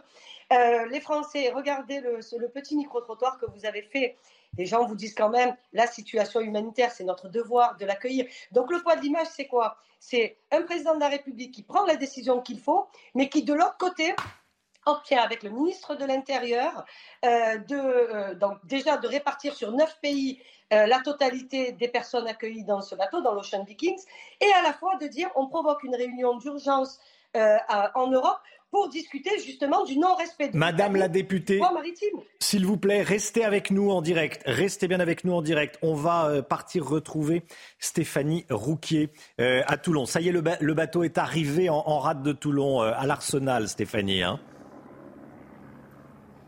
oui, effectivement, il est arrivé, euh, vous l'avez vu en direct sur l'antenne, escorté par euh, plusieurs bateaux militaires, également un hélicoptère. Ils sont avancés doucement. Là, il s'est glissé entre deux bateaux militaires dans la base navale. Et maintenant, eh bien, écoutez, il est hacké. Et là, c'est tout un process qui va s'installer euh, dès l'arrivée de ces migrants. Eh bien, ils vont tous passer un examen médical. Certains sont malades et très affaiblis après plus de 20 jours en mer. Et ensuite, eh bien, ils passeront un contrôle de sécurité avec l'identification de chacune des personnes. Et puis, la toute dernière étape, eh bien, viendra le temps de l'entretien pour voir s'ils sont éligibles à l'asile. Et à ce moment-là, eh bien, ceux qui le peuvent ou le souhaitent pourront faire une demande de séjour ou une demande d'asile. Ensuite, eh bien, ils seront dirigés vers des hébergements d'urgence. Mais il faut savoir que durant tout ce process, eh bien, ils vont être dans une zone d'attente. C'est une zone internationale. Eh bien, ils ne pourront pas sortir aux mains de cette zone car c'est une zone eh, qui est surveillée 24 heures sur 24. C'est une zone eh, qui est clos. Et donc, c'est aussi pour cela que les autorités ont choisi d'accueillir ces personnes dans cette base à Toulon. Restez bien avec nous, euh, Stéphanie Rouquier. On est toujours en ligne avec Sabrina Agresti-Roubache, députée Renaissance des Bouches-du-Rhône. Euh, Madame la députée, vous dites non, ça ne va pas créer de, précédent. J'ai entendu votre argument. Euh, qu'est-ce que l'on fera si l'Italie refuse désormais tous les bateaux? Si l'Italie dit on refuse, on n'accepte plus les bateaux. Est-ce que la France va accueillir tous les autres bateaux? La question peut se poser, on est en droit de se la poser. Absolument, c'est une, excellente question. Combien de pays dans l'Union européenne? 27. Euh, est-ce que l'Italie reçoit de l'argent quand elle accueille les bateaux? Parce que je vous signale qu'elle signe des accords euh, internationaux, donc des accords européens pour recevoir de l'argent et pour accueillir les bateaux. Donc à un moment donné où l'Italie, à mon avis, euh, se remet à réfléchir quand même à ce dans quoi elle est, c'est-à-dire l'Europe, l'Union européenne. Et je pense que le problème est beaucoup plus profond que ça. Euh, Madame Meloni a été élue quand même sur une base d'extrême droite. Derrière Salvini, qui est quand même, je vous le rappelle, le ministre des grandes infrastructures, il me semble qu'on appelle cela comme ça, donc le ministre des Ports. Euh, à un moment donné, le problème est italien, mais je, sincèrement, je pense que l'Europe est suffisamment puissante pour amener tout le monde aux tables des négociations et des discussions. Vous savez, euh, on a passé, on passe les crises successives et in fine, on y arrive très très souvent, euh, on arrive très souvent à des accords. Je pense que l'Italie ne pourra pas se dérober face à ses responsabilités, face aux accords qu'elle a signés et face au droit, euh, je répète encore, le droit maritime et le droit maritime, que ce soit pour l'Italie, pour la France, pour la c'est le même pour tous les pays. Oui, mais le droit maritime, euh, le droit maritime, on, le rappelait avec Maître de Montbrial, le droit maritime, on le rappelait avec Maître de Montbrial. Est-ce que mon micro est ouvert? Oui, voilà, il est ouvert. Euh, le droit maritime, on le rappelait avec Maître de Montbrial, il, est, il a été créé pour venir en aide aux bateaux en détresse. Le bateau en détresse, c'est le bateau du migrant, c'est pas l'Ocean Viking. Mais écoutez, les, bateaux en détresse. Après, vous savez, euh, alors lui est avocat, je ne le suis pas, mais euh, quelques notions de droit me rappellent qu'on peut à peu près faire dire ce qu'on veut au texte et que à un moment donné, un bateau qui est en détresse. Est-ce que vous pensez que l'Ocean Vikings n'est pas un bateau en détresse? Qu'a-t-on dans ce bateau? Ce ne sont pas des poissons, ce sont des êtres humains, ce sont des enfants, 57 enfants, 40 enfants, seuls, sans leurs parents, c'est quand même 40 gosses qu'on a tout seul sur ce bateau qui vont être pris en charge par des services sociaux. Et Dieu merci. Et Dieu merci parce que nous, quand même, on oublie une chose. Vous voyez, euh, on est quand même un magnifique pays parce qu'on est capable d'avoir ce genre de comportement, c'est-à-dire, et de dignité, de dignité humaine. La dignité humaine est atteinte nous sommes là pour répondre. Et sincèrement, je préfère un million de fois la réaction de mon président de la République, de notre président de la République, que celle de l'Italie, qui reste là juste pour servir un, électorat. Hein. Il ne faut pas se leurrer. Il ne faut pas non plus. Elle sert un électorat, elle vient d'être élue. Et l'Italie euh, s'oppose, donc ne veut pas accueillir. Merci, Madame la députée sincèrement qu'on s'en remettra. Et je vous rappelle encore une fois, 234 personnes réparties sur 9 pays européens. Merci Sabrina Agresti. Euh, Roubache, merci d'avoir été en direct avec nous. On retourne sur place à Toulon. Euh, Stéphanie Rouki en direct.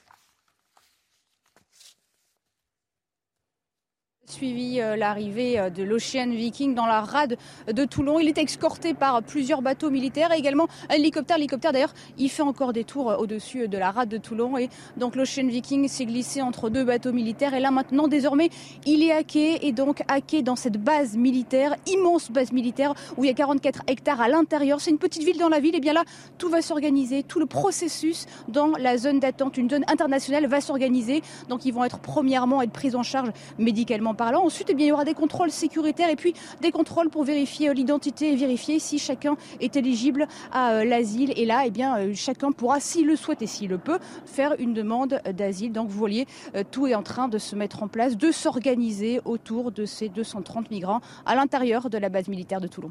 Merci beaucoup Stéphanie Rouquier en direct de, de Toulon. Il est 9h moins le quart, la santé à présent, la santé avec Brigitte Millot. Retrouvez votre programme avec Little Balance. Little Balance, les balances et impédance mètres, sans pile et connectés.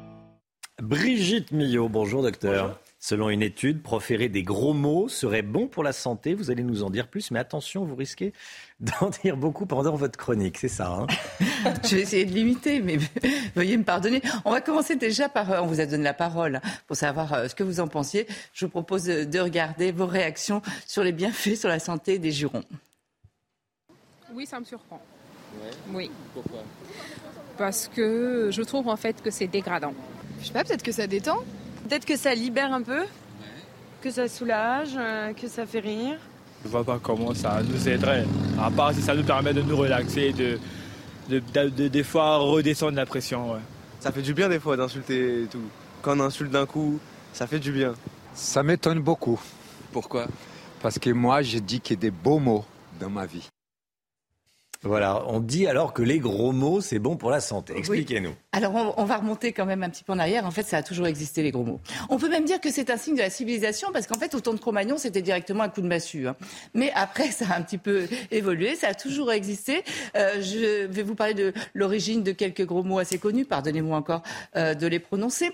Euh, ça, en fait, ça, ça réfère toujours, ça fait toujours référence à des choses un peu sales, à des excréments ou à des choses sexuelles. Hein. Euh, je rappelle que quand vous dites putain, en fait, ça date du XIe siècle et ça vient de pudibus, qui veut dire puant. Voilà, pensez-y maintenant quand vous prenez ce mot-là. Après, quand vous dites... Euh, On y pensera.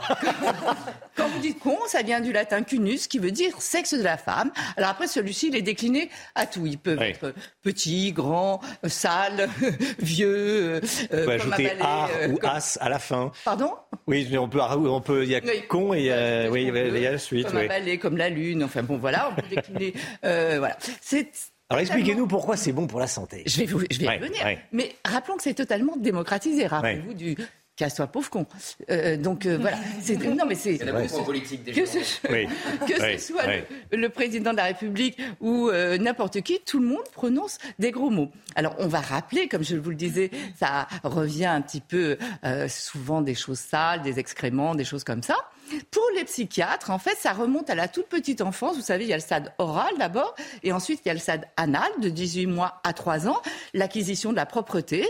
Et en fait, de ce stade-là, les gens ont souvent un souvenir très agréable de plaisir, euh, etc. Et donc pour les psychiatres, c'est assez jouissif de prononcer des gros mots parce que ça remonte à ce stade-là. On rappelle que les gros mots ne rentrent pas comment dire, ne sont pas localisés dans le cerveau au même endroit que le langage. Et d'ailleurs, pour preuve, quand on a une maladie d'Alzheimer ou une maladie dégénérative ou euh, un problème dans le cerveau, bien souvent, on n'a plus le langage, mais on garde les gros mots. Et on peut comme ça, euh, et ça fuse, ça fuse, ça fuse, ça reste là.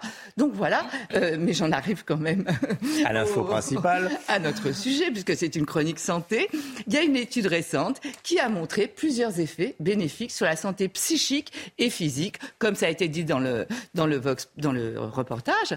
Euh, ça libère les émotions, mais toutes les émotions mais aussi la joie. Si vous gagnez au loto, souvent on entend des gros mots quand les gens gagnent quelque chose. C'est ça, c'est libérateur. Euh, ça augmente la confiance en soi, de dire des gros mots. Certains acteurs, par exemple, avant de rentrer en scène, certains comédiens disent euh, des gros mots parce qu'après, ils se sentent mieux, ils sont comme désinhibés, ils, ils puisent comme ça une énergie incroyable. Ensuite, ça soulage la douleur. Si vous vous cognez, imaginez la scène. C'est la nuit. Vous vous levez pour aller faire quoi, ce que vous voulez. Vous cognez l'orteil dans, dans le pied du lit. Et là, qui ne dit pas un gros mot? Et on dit des vrais gros mots. On dit pas mercredi, on dit merde ou autre chose. Voilà. alors, évidemment, ça ne va pas l'atténuer, hmm. mais ça la soulage. Pour certains, il y a certaines études qui ont été faites.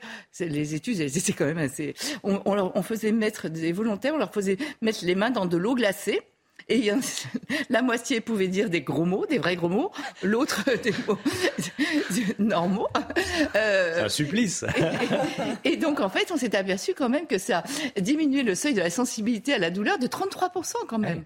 Donc voilà, ça, fait du bien, ça soulage, euh, ça augmente la force musculaire. Quand vous faites un effort, par exemple, au sport, etc., pour y aller, pour tenir, euh, de dire des gros mots, ça améliorerait la force musculaire. Ça augmenterait aussi la prise de risque. Alors là, la prise de risque dans les études, moi, elle me paraît assez euh, tendancieuse parce qu'en fait, il fallait souffler dans des ballons et souffler jusqu'au risque de les éclater. Et donc la prise de risque, c'était de les éclater. Donc je suis pas sûre que dans la vie, ce soit vraiment une, une vraie prise de risque. Mais enfin voilà. Donc les études le montrent. Après, il y a aussi le côté interaction. On sait très bien, pour revenir aux comédiens, que quand ils glissent un gros mot euh, dans un texte, ça assure un fou rire. Euh, mais oui, aussi.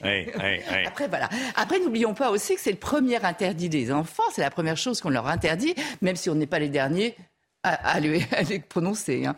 Donc voilà, c'est intéressant, il y a plein de choses. Les enfants répètent ce qu'ils entendent euh, souvent. Hein. Bien sûr. Nous pas souvent, tout le temps, oui. oui. voilà. Alors, je, précise bien, il s'agit de gros mots. Il ne s'agit pas d'insultes. Hein. Ah oui. On parle de gros mots qu'on prononce tout seul, dans la voiture, par exemple. Rarement dans des décapotables, hein, les gros mots. On se protège quand même. Dans la voiture, ça peut être une insulte parfois. Ça peut arriver. On en connaît. Mais personne ne l'entend. Mais personne ne l'entend. Pas nous, évidemment, mais les autres. mais enfin voilà, ça peut être libérateur de certaines choses. Donc c'est à consommer tout de même avec modération. C'était votre programme avec Little Balance. Little Balance, balance et impédance mètre, sans pile et connecté. Voilà, l'Ocean Viking a donc accosté à Toulon avec 230 migrants à bord. C'est officiel, la préfecture maritime vient de communiquer. On a vécu son arrivée en direct dans la matinale. Bon 11 novembre à tous. J'ai un, bleuet, hein, mon général, un bleuet pour euh, rendre hommage, bleuet de France, pour rendre hommage aux, poilus de, de 14-18 le 11 novembre. Il y avait une information qui vous a euh, satisfait en général aujourd'hui. Hein. C'est que 76% des Français sont patriotes, hein, sondage Odoxa. Ils ont bien raison et c'est vraiment le jour où il faut le montrer. Et c'est le jour où il faut le montrer. Merci beaucoup Général Clermont. Toute l'équipe de la matinale était là. Bien sûr, Brigitte Millon, on vous retrouve demain 10h pour un euh, nouvel épisode, nouveau numéro plutôt de Bonjour Docteur Millot. Ça sera un vrai faux autour de l'alcool. C'est important ça. Dans un instant, l'heure des pros avec Pascal Pro. Belle journée à vous. Bon 11 novembre.